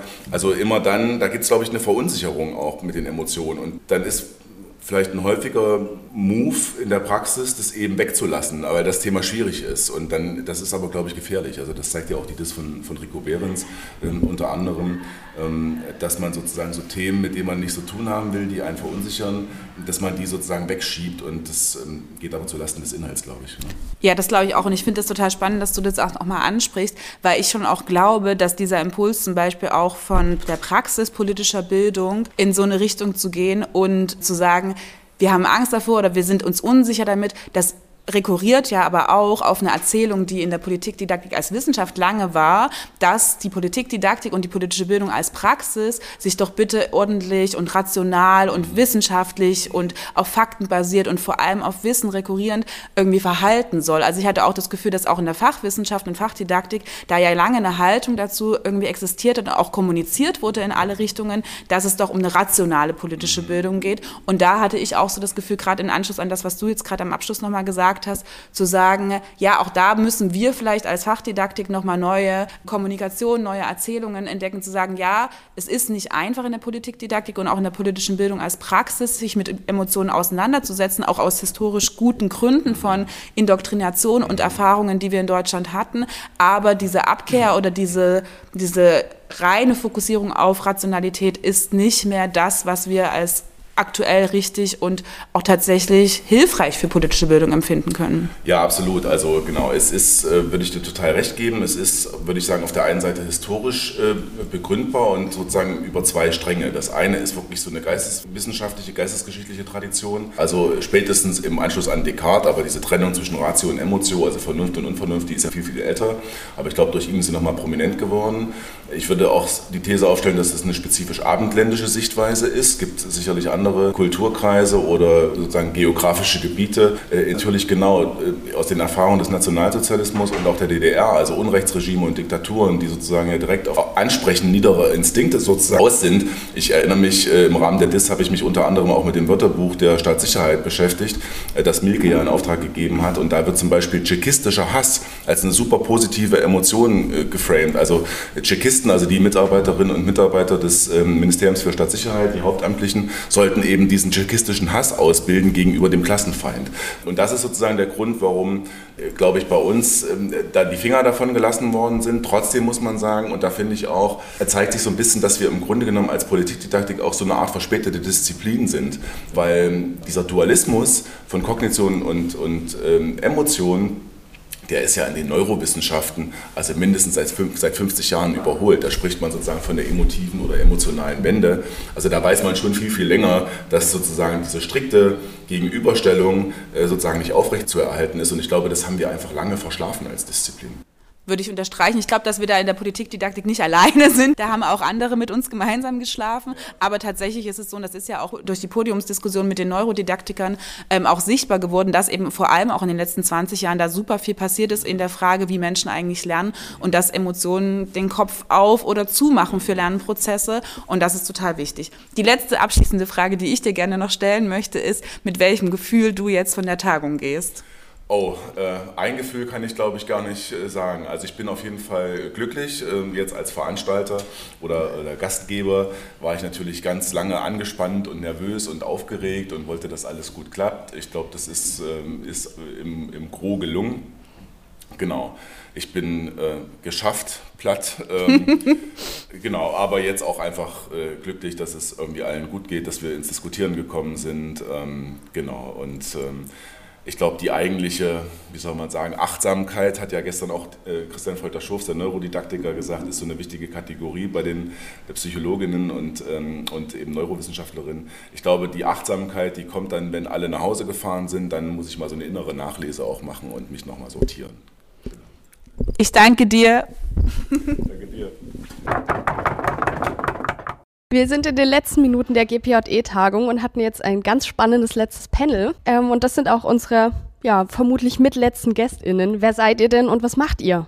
Ich bin Jakob Schreiber von der Goethe-Universität Frankfurt am Main und äh, ich forsche zu TikTok und politischer Artikulation auf TikTok. Ihr habt schon gehört, es ist nicht nur ein Gast, sondern zwei. Ähm, und wer bist du? Ich bin Julia Becher, auch von der Goethe-Uni Frankfurt und ich bin im selben Forschungsprojekt wie Jakob. Wir haben ja in den letzten Tagen aufgrund des Tagungsthemas ganz viel über Emotionen gesprochen. Welche Emotionen fühlt ihr gerade in euch und welche habt ihr aus den letzten Tagen mitgenommen? Äh, vielleicht eine ganze Bandbreite. Ich bin sehr froh, dass ich hier auf der Tagung war. Es ist mein erstes Mal hier auf der GPJE, ähm, auch in der Politikdidaktik, weil ich tatsächlich gar nicht hierher komme. Also ich bin sehr interessiert gewesen und äh, das ähm, ja. Konkret jetzt Erleichterung, äh, dass der Vortrag vorbei ist. Das ist ja dann auch immer äh, eine tolle Emotion.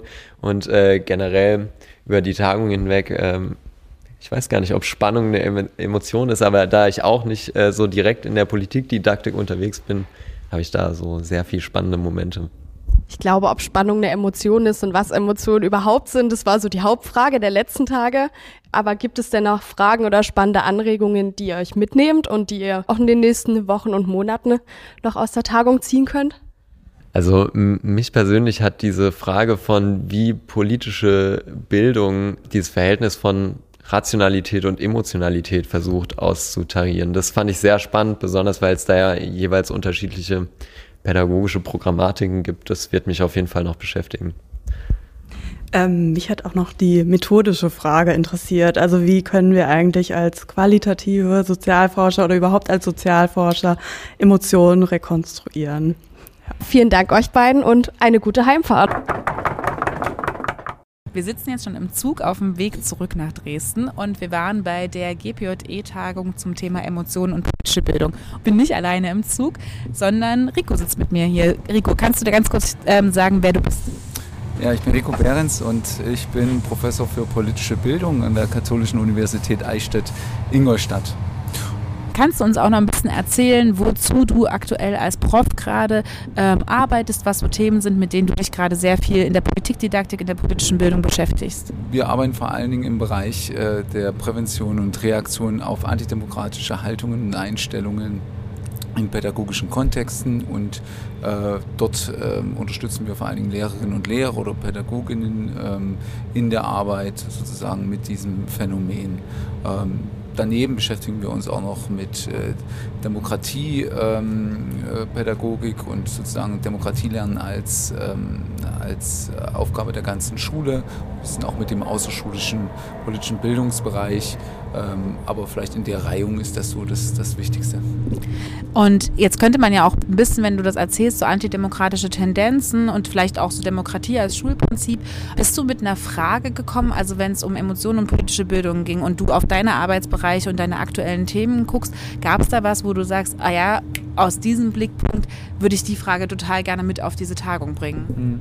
Ja, eine, ich habe eine ganz konkrete Frage mitgebracht. Ähm, wir haben immer schon in unseren Projekten auch gesehen, dass also die Emotionen oder Emotionen unvermeidbar sind. Und lange Zeit waren die eher, war das Ziel oder vielleicht auch die Herangehensweise, die irgendwie zu eliminieren und darüber hinwegzukommen, um sich rational auseinanderzusetzen. Das äh, funktioniert aber nicht, kann man sagen. Und meine Frage, die ich mitgebracht habe, war aber dennoch sozusagen nach dem Emotionsniveau oder nach der Intensität von Emotionen und welche sein kann, um sich mit politischen Themen auseinanderzusetzen, weil man selber involviert ist, weil man engagiert ist, weil man äh, dadurch ein Interesse und auch eine Involviertheit hat. Und wo aber vielleicht auch Grenzen sind, äh, wo Emotionen, wo Gefühlszustände so überwältigend sind, dass äh, man auch gar nicht mehr in einen Austausch kommt, in einen Lernmodus kommt, mit dem man sich mit Fragen des Politischen beschäftigt. Und das haben wir in eigenen Projekten so ein Stück weit gesehen, mitgebracht als Beispiele. Aber da hat mich auch interessiert, wie die Kolleginnen und Kollegen das Feld überhaupt für sich aufrollen, könnte man sagen. So. Und ähm, ja, das war für mich so eine spannende Frage, mit der ich gekommen bin. Und ähm, hast du was gehört dazu? Also hast du zu dieser Frage Antworten bekommen oder vielleicht auch zumindest erstmal erste Inspiration?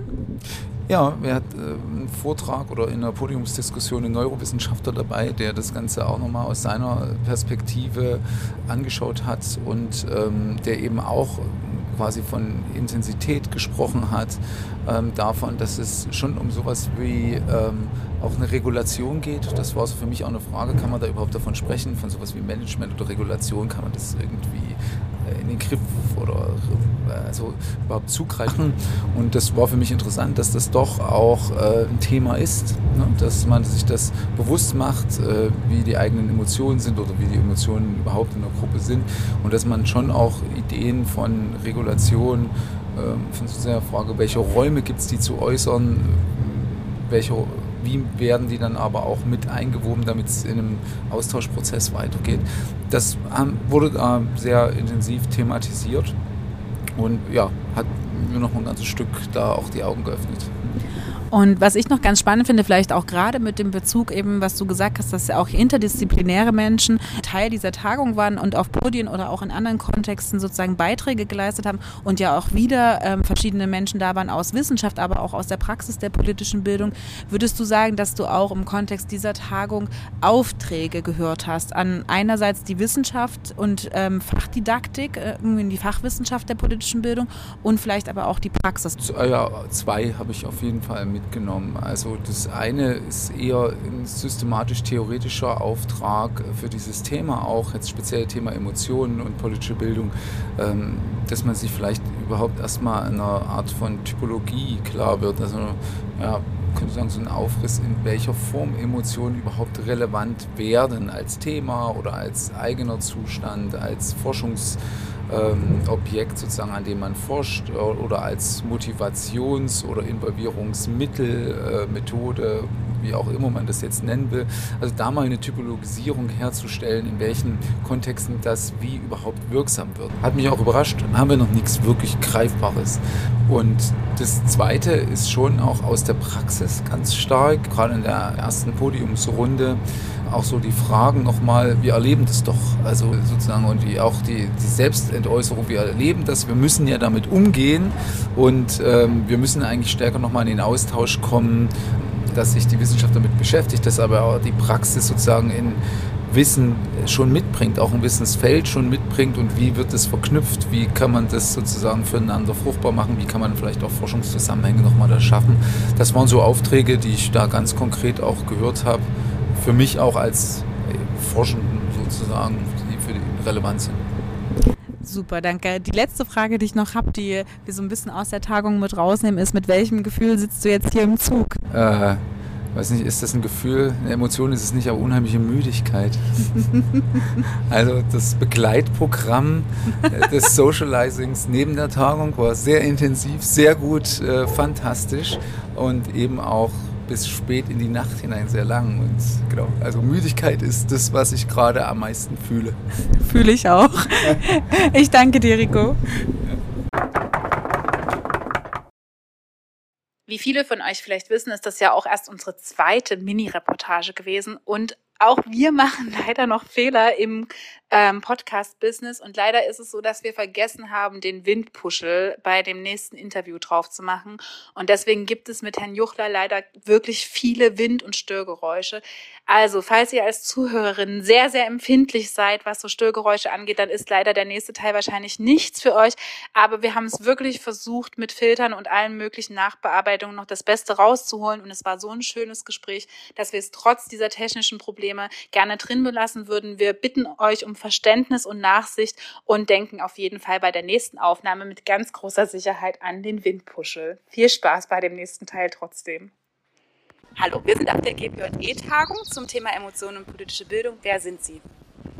Ja, mein Name ist Ingo Juchler. Ich lehre an der Universität Potsdam politische Bildung seit 2010. Zuvor war ich an der Pädagogischen Hochschule Weingarten tätig und an der Universität Göttingen. Mache das also schon seit geraumer Zeit. Sehr gut. Und womit beschäftigen Sie sich gerade aktuell besonders viel im Kontext politischer Bildung? Ähm, ich habe drei Themenschwerpunkte. Der eine sind Narrationen in der politischen Bildung. Ganz kurz gesagt bedeutet das, dass man auch andere Texte als Sachtexte im Unterricht einsetzen kann, ähm, wie eben belletristische Texte, Theaterstücke, außerschulische politische Lernorte, weil ich auch möchte, dass Schülerinnen und Schüler ähm, dann äh, nach draußen gehen, ähm, die Schule verlassen und eben an diesen außerschulischen politischen Lernorten ähm, auch einen anderen Zugang zum politischen bekommen. Und davon gibt es in Berlin ähm, sehr, sehr viele Umgebungen, aber, das muss man dazu sagen, auch an, an jedem anderen Ort lassen sich diese außerschulischen politischen Lernorte aussuchen. Viele Möglichkeiten. Und der Schwerpunkt, mit dem ich mich auseinandersetze, der ist im weiteren Sinne in der politischen Ethik äh, zu verorten. Und da kümmere ich mich äh, beispielsweise um das Mensch-Tier-Verhältnis, die Beziehungen in diesem Kontext. Und ja, das hatte dann auch was mit meinem Tagungsthema hier zu tun. Das ist eine ganz schöne Überleitung, vielleicht sogar schon direkt, auch wenn ich schon bei dem zweiten Themenschwerpunkt Überleitung gehört habe, weil wir in der Judith, in der John Dewey Stelle ja auch ganz viel auf den außerschulischen Bereich und gerade eben auch auf besondere Orte, besondere Themen, eben die außerhalb von Landtag liegen. Wir hatten auch eine Podcast-Folge tatsächlich zum Lernen an Institutionen gemacht, wo es eben genau darum ging, nicht immer nur den Landtag mitzudenken. Aber weil Sie jetzt gerade schon die Überleitung so schön hatten, worum ging es dann in Ihrem Beitrag hier auf der Tagung? Na, das Thema hieß äh, Umgang mit Emotionen im Anbetracht der Klimakatastrophe. Und ähm, der Hintergrund ist, dass äh, die Klimakatastrophe, beziehungsweise oft wird ja von ähm, Klimapolitik oder ähnlichem auch gesprochen, ein hoch emotionalisiertes Thema auch darstellt. Es betrifft insbesondere junge Menschen auch, die das umtreibt. Also man sieht das äh, an den Demonstrationen von Fridays for Future, aber auch den Aktionen der letzten Generation. Und ähm, das Ganze hat natürlich mit, mit Ängsten ähm, zu tun, die man vor der Klimakatastrophe hat. Andererseits gibt es dann auch wiederum andere Ängste, äh, die ähm, sozusagen evoziert werden, auch von der Politik, dass man sagt, also das, was die ähm, letzte Generation jetzt da macht, das seien sozusagen Klimaterroristen. Das ist ja dann auch als Unwort des Jahres 2020 äh, benannt worden von der Jury an der Philipps-Universität in Marburg. Ähm, und ähm, mein, mein Thema war aber dann insbesondere, wie gehe ich dann eigentlich damit, äh, wie könnte man damit umgehen im, im, Unterricht. Und ich denke, dass dazu ein Blick äh, über den, sagen wir mal, klassischen Tellerrand der Politikdidaktik hinaus nötig ist. Ähm, wir stehen ja wissenschaftsgeschichtlich auch, also wir Politikdidaktiker stehen wissenschaftsgeschichtlich in der Tradition auch der praktischen Philosophie. Und deshalb denke ich, ist es notwendig, gerade bei so einer Thematik auch auf die politische Ethik zu rekurrieren. Und als ähm, politische Ethik käme da insbesondere die, die hellenistische Philosophie in Frage, weil das eine sehr angewandte äh, politische Ethik ist, die äh, Antworten auch auf, auf solche Fragen, die sich uns heute stellen, gibt. Ja. Also das wäre insbesondere die Skura oder auch Epikur, Epikurismus ähm, und wo es darum geht, äh, also letztlich geht es um die Frage mit dem gelingenden Leben. Wie ist das möglich? Und ich denke, dass zumindest ähm, man eine Richtung für ein gelingendes Leben äh, finden kann, äh, wenn, man, wenn man sich so ein bisschen daran orientiert, auch äh, was damals schon überlegt wurde, aber auch heute in den Sozialwissenschaften äh, diskutiert wird, nämlich mal so die Frage, ähm, dass diese Kluft zwischen, zwischen Erkennen Wissen einerseits und dem Handeln andererseits, wie man also natürlich wissen wir alle um die Klimakatastrophe und ein ganz, ganz wichtiger Grundsatz ist, dass man, also Epikur meinte mal, um, um jemanden reich zu machen, gib ihm nicht mehr Geld, sondern nimm ihm seine Begierde.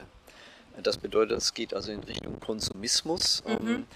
äh, dass im, im, Grunde diese, diese Idee, dass man, äh, wenn man ein Bedürfnis hat, dass man das sofort befriedigt, äh, das ist ja eine, eine sehr moderne Idee und man kann eben bei den Bedürfnissen, bei den Begierden in Anführungszeichen ansetzen und sagen, naja, wirklich deine wahren Bedürfnisse, also immer ähm, bestimmte Reisen zu machen, ähm, sich auf eine bestimmte Art zu ernähren. Also diese ganzen alltäglichen Gewohnheiten, die im Grunde aber zusammengenommen das ergeben, was wir unsere Lebensweise ähm, als unsere Lebensweise beschreiben würde und die im Grunde existenziell unser Fortkommen. Sehr spannend, da können wir auch gleich persönlich nochmal weitersprechen. Was wir ähm, die auch nochmal ganz spannend finden, auch außerhalb des Beitrags von Ihnen persönlich oder vielleicht auch innerhalb, gab es eine Frage, ähm, die von der Tagung jetzt aufgekommen ist, die für die politische Bildung aktuell aus Ihrer Sicht total spannend ist.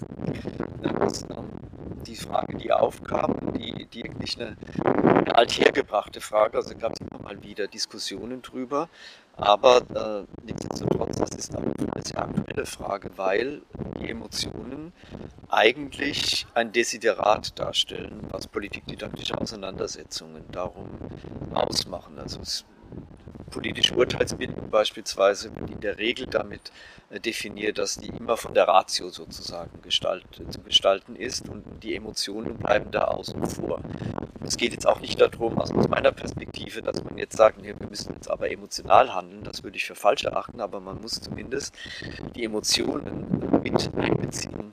Das halte ich für ganz essentiell, dass man, wie man eigentlich mit Emotionen umgeht, weil äh, das ist sozusagen ein Problem oder ein Thema für, für die Schule an sich, aber auch für die Gesamtgesellschaft, weil oft haben wir es mit einer Emotionskultur zu tun, die völlig überdreht ist, ja, die nur Gut und Böse kennt und, und keine Zwischentöne. Und ähm, da sozusagen ein bisschen Distanz zu, zu gewinnen, zu mehr Versachlichung ähm, auch zu kommen und so zu etwas zu kommen, was man beispielsweise als Affektkontrolle bezeichnen könnte. Das, das fände ich äh, sehr wichtig auch äh, für die schulische politische Bildung. Das ist ja auch schon so ein bisschen so eine Aufgabe fast schon, äh, indem man sozusagen jetzt an politische Bildung im Anschluss an so eine Tagung formulieren kann. Habe ich das richtig verstanden? Ne? Ja, so, so ist das gemeint. So stelle ich mir das vor. Wir sind wieder in Dresden angekommen und haben dreieinhalb Tage GPJE-Tagung hinter uns. Ähm, wir sitzen jetzt hier gerade zusammen in Dresden. Das sind Paul, Nathalie, Tina, Ann-Christine und äh, ich, Elisa. Und wollen noch ein bisschen nachwirken lassen, wie es auf der Haupttagung der GPJE und auf der Tagung der Early Career Researcher zum Thema politische Bildung und Emotionen in Hildesheim war. Ähm, was haben wir mitgenommen? Was sind spannende Eindrücke, ähm, Inputs, die wir erlebt haben? Was sind vielleicht auch Aufträge an die politische Bildung als Wissenschaft, die wir wahrgenommen haben, die wir gehört haben? Wollen einfach noch ein bisschen rekapitulieren, was die letzten Tage so war. Und ich gebe das Mikro einfach mal weiter an eine Person, die sprechen möchte. Ich war das erste Mal und ich glaube, ich bin auch ein bisschen erschlagen von all den Erlebnissen, ne? dass es mir jetzt gar nicht so leicht fällt, irgendwas rauszusuchen, was mich besonders begeistert oder auch beschäftigt hat. Ähm, tatsächlich ist es aber, glaube ich, bei mir der Workshop zu einem ganz aktuellen Thema gewesen. Ähm, wir haben über Lützi bleibt gesprochen und ähm, TikTok und über Aneignungsformate und ob gerade Lützi vielleicht auch so ein politisches Mobilisierungspotenzial hatte, gerade auch im medialen Bereich. Und ich fand den Workshop und den Austausch ganz bereichernd. Vor allem, weil wir Teilnehmenden im Workshop total unterschiedliche Ansichten hatten. Hatte vielleicht auch was mit verschiedenen Altersstrukturen und dem Zugang zu TikTok oder eben auch nicht zu tun. Aber ich glaube, das ähm, ist mir in Erinnerung geblieben und noch ganz viele weitere Sachen. Aber ich denke, ihr werdet jetzt bestimmt auch noch ein bisschen was erzählen. Und dann denke ich so, oh ja, das war auch noch ganz spannend. Aber kannst du, kannst du noch mal ganz kurz sagen, wenn du sagst, das war, also ich war zum Beispiel ja nicht in dem Workshop mit drin, was für die politische Bildung da drin spannend für dich war? Also wo du sagst, das nehme ich vor allem für politische Bildung mit? Ähm, natürlich ging es vor allem auch wieder um Emotionalisierungsmomente oder eben auch nicht. Und ich glaube, das war auch spürbar am Raum, denn für mich zum Beispiel ist die Emotionalisierung oftmals gelungen oder auch die Intention der TikToks, die Emotionen erzeugen sollten, für viele andere Teilnehmende im Raum nicht. Also wir haben dann auch Diskussionen über Authentizität geführt und glaubt man der Message des Videos oder eben auch nicht? Was macht die Musik mit einem? Was machen die Bilder mit einem? Also ja, wir haben ganz viel einfach über den Moment der Emotionsentwicklung gesprochen. Und trotz dieser Kontroversen, ich war auch in dem Workshop, die es um, um äh, quasi Authentizität oder ob, um, um, um, die, um die sinnvolle, also ob das, ob das Video jetzt sinnvoll ist oder nicht. Die Frage, die rauskommt, ist ja, wie greift Politisierung die Kanalisierung von Emotionen junger Menschen? Also das ist, äh, glaube ich, eine zentrale Frage. Also das war ja auch eine spannende Frage, weil äh, auf dieser Veranstaltung gab es viele äh, Veranstaltungen zum, zum Thema Klima und wie verhandeln wir das und die Emotionen, die daran dranhängen, wie gehen junge Menschen damit um? Und da ist es halt, ja, ich, ich glaube, die spannendste Frage daraus ist zu nehmen, wie die Emotionen oder wie junge Menschen ihre Emotionen kanalisieren können. Und da ist TikTok eben eine, eine Variante ähm, und, und die Frage ist, was gibt es da noch? Ich war tatsächlich auch bei dem gleichen Workshop, ähm, hatte aber auch nochmal den Eindruck, dass sich viele Menschen, die dort waren, noch gar nicht so mit TikTok beschäftigt hatten und ähm, dann irgendwie Aussagen darüber getroffen haben, die natürlich dann irgendwie nicht ganz so klar waren. Und das lässt sich auch nochmal sehr, sehr schön so ein bisschen auf meine Eindrücke von der Tagung so insgesamt betrachten, weil ich doch häufiger den Eindruck hatte, es ging um Emotionen in der politischen Bildung, aber nichtsdestotrotz war am Ende der Emotionsbegriff, was wir darunter eigentlich verstehen in der politischen Bildung, war sehr, sehr unterschiedlich definiert und ähm, auch zum Teil sehr schwammig. Und es war für mich sehr schwierig, auch zum Teil auszuhalten, weil Vorträge zum Teil gehalten wurden, wo ich den Eindruck hatte, dass das Thema eigentlich ein ganz anderes ist und es nicht so richtig mit der Tagung zusammengepasst hat. Das fand ich ein bisschen schade, weil ich mehr auch gerade von, ich glaube, auch jungen WissenschaftlerInnen gehört hätte, die ähm, sich ja schon sehr, sehr viel auch mit äh, der politischen Bildung beschäftigt haben. Und ähm, den Raum dorthin, also dahingehend nochmal zu öffnen, fände ich irgendwie ganz cool.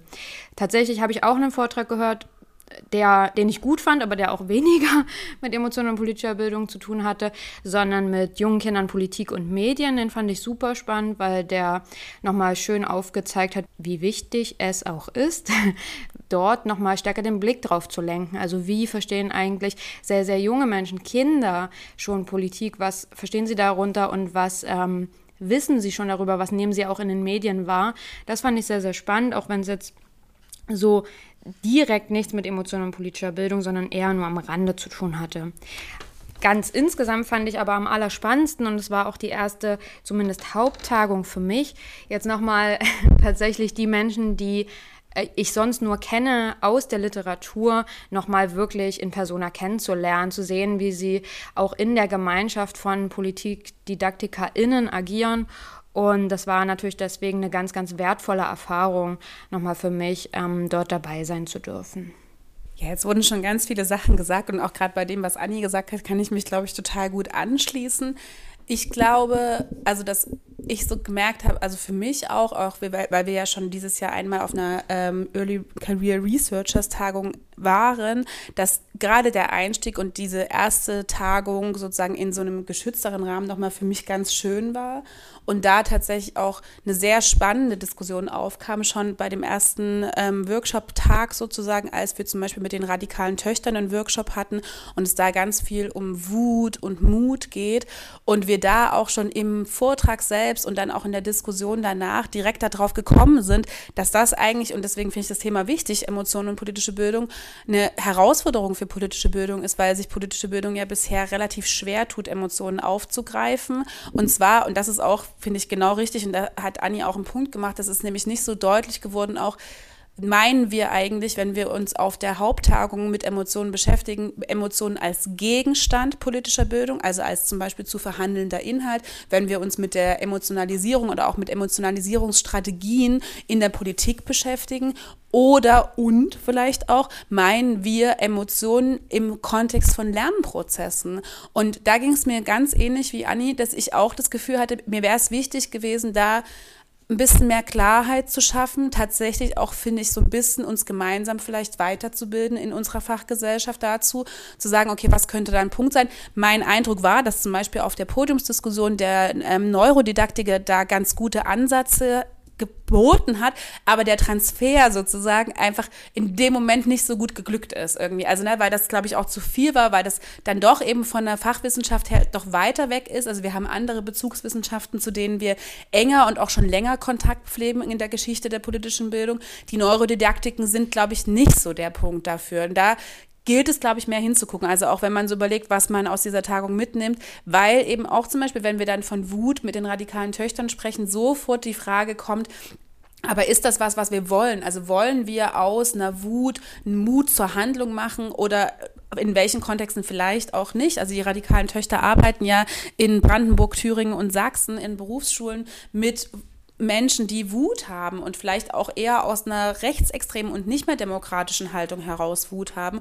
Und das kam sofort auf, schon am ersten Tag. Und da hatte ich das Gefühl, das wäre was gewesen, was ich gerne auf der Haupttagung auch weiter verhandelt hätte, was da nicht mehr vorkam und was ich mir schon auch gewünscht hätte. Also ich habe das Gefühl gehabt auch, ich hatte am Ende nochmal auch einen Workshop, das ist ganz spannend, dass unsere Reaktionen alle auch sehr stark zum Beispiel auf diese TikTok-Workshops, ich war nochmal in einem TikTok-Workshop der Bundeszentrale, das ist natürlich auch ein sehr emotionalisierendes Format, aber da hatte ich tatsächlich die sehr große Aha-Momente. Es hat mich sehr interessiert und auch es war nochmal sehr gut aufbereitet. Und da ging es mir aber ähnlich, dass ich auch da das Gefühl hatte, ne, der Kontakt und auch tatsächlich die Vorstellungen in der Fachgesellschaft dazu sind sehr am Anfang und ich finde auch oft noch vorurteilsbelastet und auch ein bisschen negativ. Ähm, was nicht sagen möchte, dass ich finde, dass TikTok gänzlich unproblematisch ist, aber doch Potenziale für uns hat und für viele junge Menschen dort viel politische Meinungs- und Urteilsbildung stattfindet. Ähm, ich fand auch, und das hat jetzt Anni auch schon, und auch die anderen beiden haben das schon anklingen lassen, was mir auch im Nachgang nochmal so aufgefallen ist, auch auf der Heimfahrt, dass ich mir vielleicht doch nochmal auch neuere Tagungsformate wünsche weil der Platz für Austausch, der Platz für die Diskussion, der Platz für tatsächlich vielleicht auch Interessen oder auch ähm, also Wissenslagen, sich gezielter Räume zu schaffen, in denen ich mich weiterbilden kann. Also ne, Räume, wo jetzt Menschen hingehen können, die noch nie was zu Emotionen gehört haben, aber auch Räume, wo Menschen eben schon vielleicht tiefer im Thema drin sind. Das hat irgendwie in diesen klassischen Tagungsformaten, die sie eben sind, wie sie auch schon länger so sind, nicht so gut für mich funktioniert. Gleichzeitig war es natürlich auch schön, sich endlich mal wiederzusehen. Also nach langen Corona-Zeiten ne, haben wir uns alle auch wirklich in live lange nicht mehr gesehen. Aber da hatte ich eben auch das Gefühl, dass eben Pausenzeiten, Austauschzeiten, Wiedersehensmomente doch zu kurz gekommen sind und eben wirklich auch der tiefe Austausch in also Arbeitsphasen, also das hätte ich mir gewünscht. Ne? Nicht nur, jetzt mal sehr hart gesagt, dieses Schaulaufen, sondern tatsächlich gemeinsam Arbeitsphasen, gerade an solchen Themen, die für uns so, so wichtig sind. Und also ich glaube auch, das ist vielleicht eher nochmal was Persönlicheres. Ich war echt angestrengt.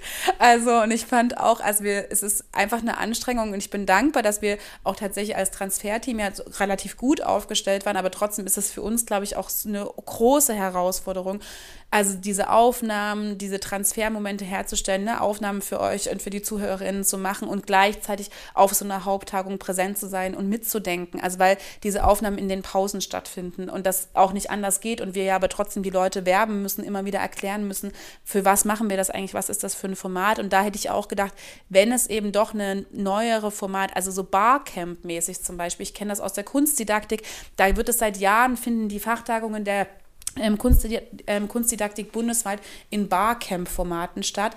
Und das würde ich mir wünschen. Also, weil ich glaube, dass wir uns das leisten müssen, auch um intensiver zu arbeiten, um diese Zeiten, die wir so wenig gemeinsam haben, auch wirklich in besseren Arbeitsräumen zu schaffen. Und das hätte ich mir irgendwie gewünscht. Und das war glaube ich, für mich auch was, was ich mir gewünscht hätte, damit es konkreter wird und zum Beispiel so gute Keynote-Vorträge wie die von Hendrik auch nochmal anders Platz finden danach im Austausch und nicht nur in zehn Minuten Rückfragen.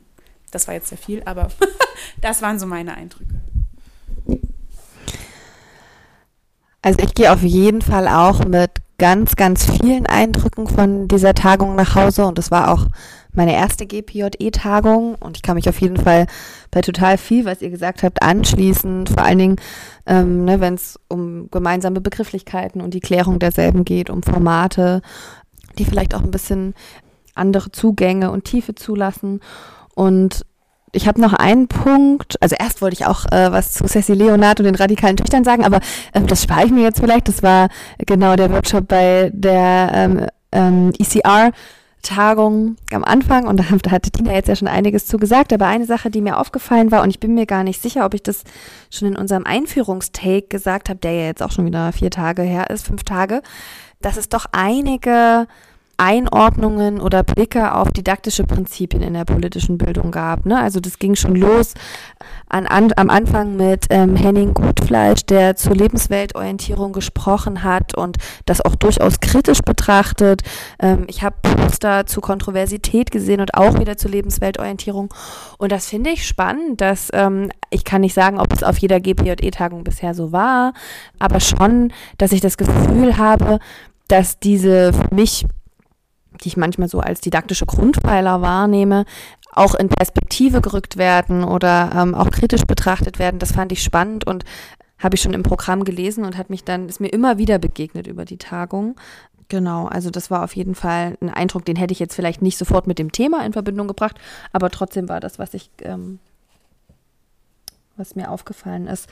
Und ja, eine Sache, die vielleicht auch ein bisschen persönlich ist, aber ähm, die wichtig ist, dass ich das auch gar nicht so leicht finde, so als junge Wissenschaftlerin in diesem Tagungskontext so unterwegs zu sein. Und da gab es ganz, ganz am, am Anfang zur Begrüßung von der ECA, also von der Tagung von den Early Career Researchers, ein kleines Grußwort und ein sehr schönes Grußwort von ähm, der Dekanin des Fachbereich 1 der Universität Hildesheim, Professorin ähm, Doktorin Jana Teltemann, die ähm, schon auch nochmal unser Bewusstsein, glaube ich, dafür geschärft hat, dass das kein leichter Ort ist und dass Netzwerken und auch Schaulaufen anstrengend ist und zu Unsicherheiten führen kann und ähm, auch zu Selbstzweifeln. Und ich würde sagen, dass das bei mir auf jeden Fall passiert ist und ich total dankbar darum bin, dass sie uns da so ein bisschen ähm, bei dem Grußwort eigentlich schon vorgewarnt hat, dass das passieren kann und dass das ganz normal ist.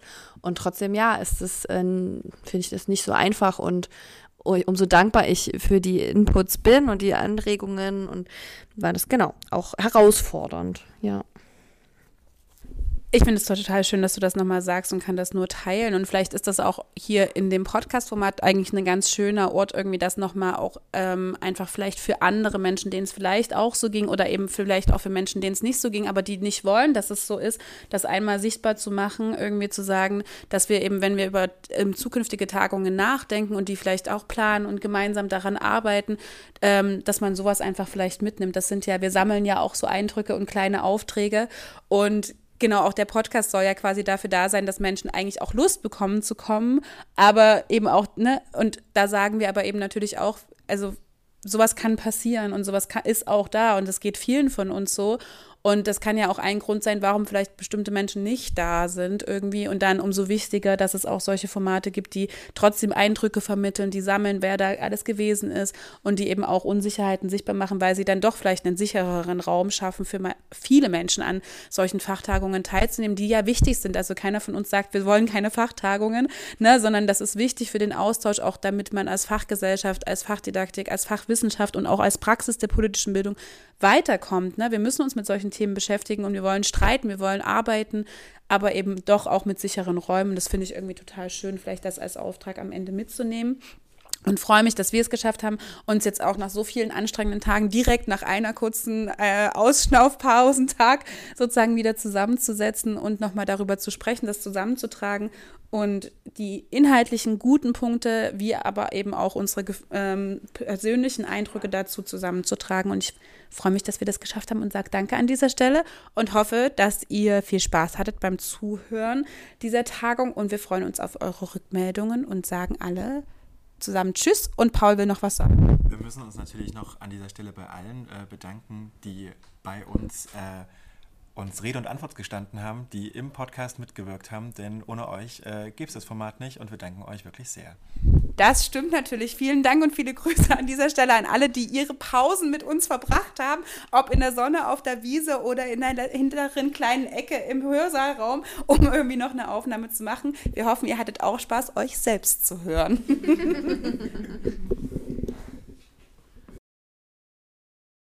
Aus unseren anderen Podcast-Aufnahmen kennt ihr das Format Sound of Work und wir haben euch für unsere zweite Mini-Reportage auch einen Sound of Work zusammengestellt mit kleinen, lustigen und authentischen Audioschnipseln, die ihr auch nochmal zum Lachen und zum Nachhören von der Tagung mitnehmen könnt. Primär beschäftigen wir uns in Projekten mit äh, den Präventions- und Reaktionsmöglichkeiten gegenüber antidemokratischen Einstellungen und Haltungen. Ich glaube, wir müssen mal kurz warten. Das ist hier sehr authentisch. Das Ganze mit rein als, dann so als Zwischenschinge. Kommt es jetzt nochmal in Englisch? Nee, ist vorbei. Okay, dann versuchen wir es nochmal. Also wozu arbeitest du gerade? Musst du dich jetzt siezen? Musst du nicht. Musst du wirklich nicht.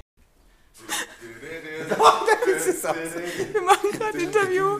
Achso, Entschuldigung. Das habe ich mir schon fast gedacht, aber es passt genau. Es passt genau zum Mut. Judith Hausmitteilung. Zum Schluss starten wir noch einen kurzen Aufruf. Als Forschungseinrichtung möchten wir natürlich stetig an der Qualität unserer Angebote arbeiten. Dazu brauchen wir eure Hilfe. Es gibt dafür unter judith.de slash feedback verschiedenste Formen der Rückmeldung. Ob ein Kommentar, eine kleine Sprachnachricht oder ein persönliches Gespräch. Alles ist möglich. Wir freuen uns auf eure Rückmeldung und die Möglichkeit, uns gemeinsam mit euch so immer weiterzuentwickeln.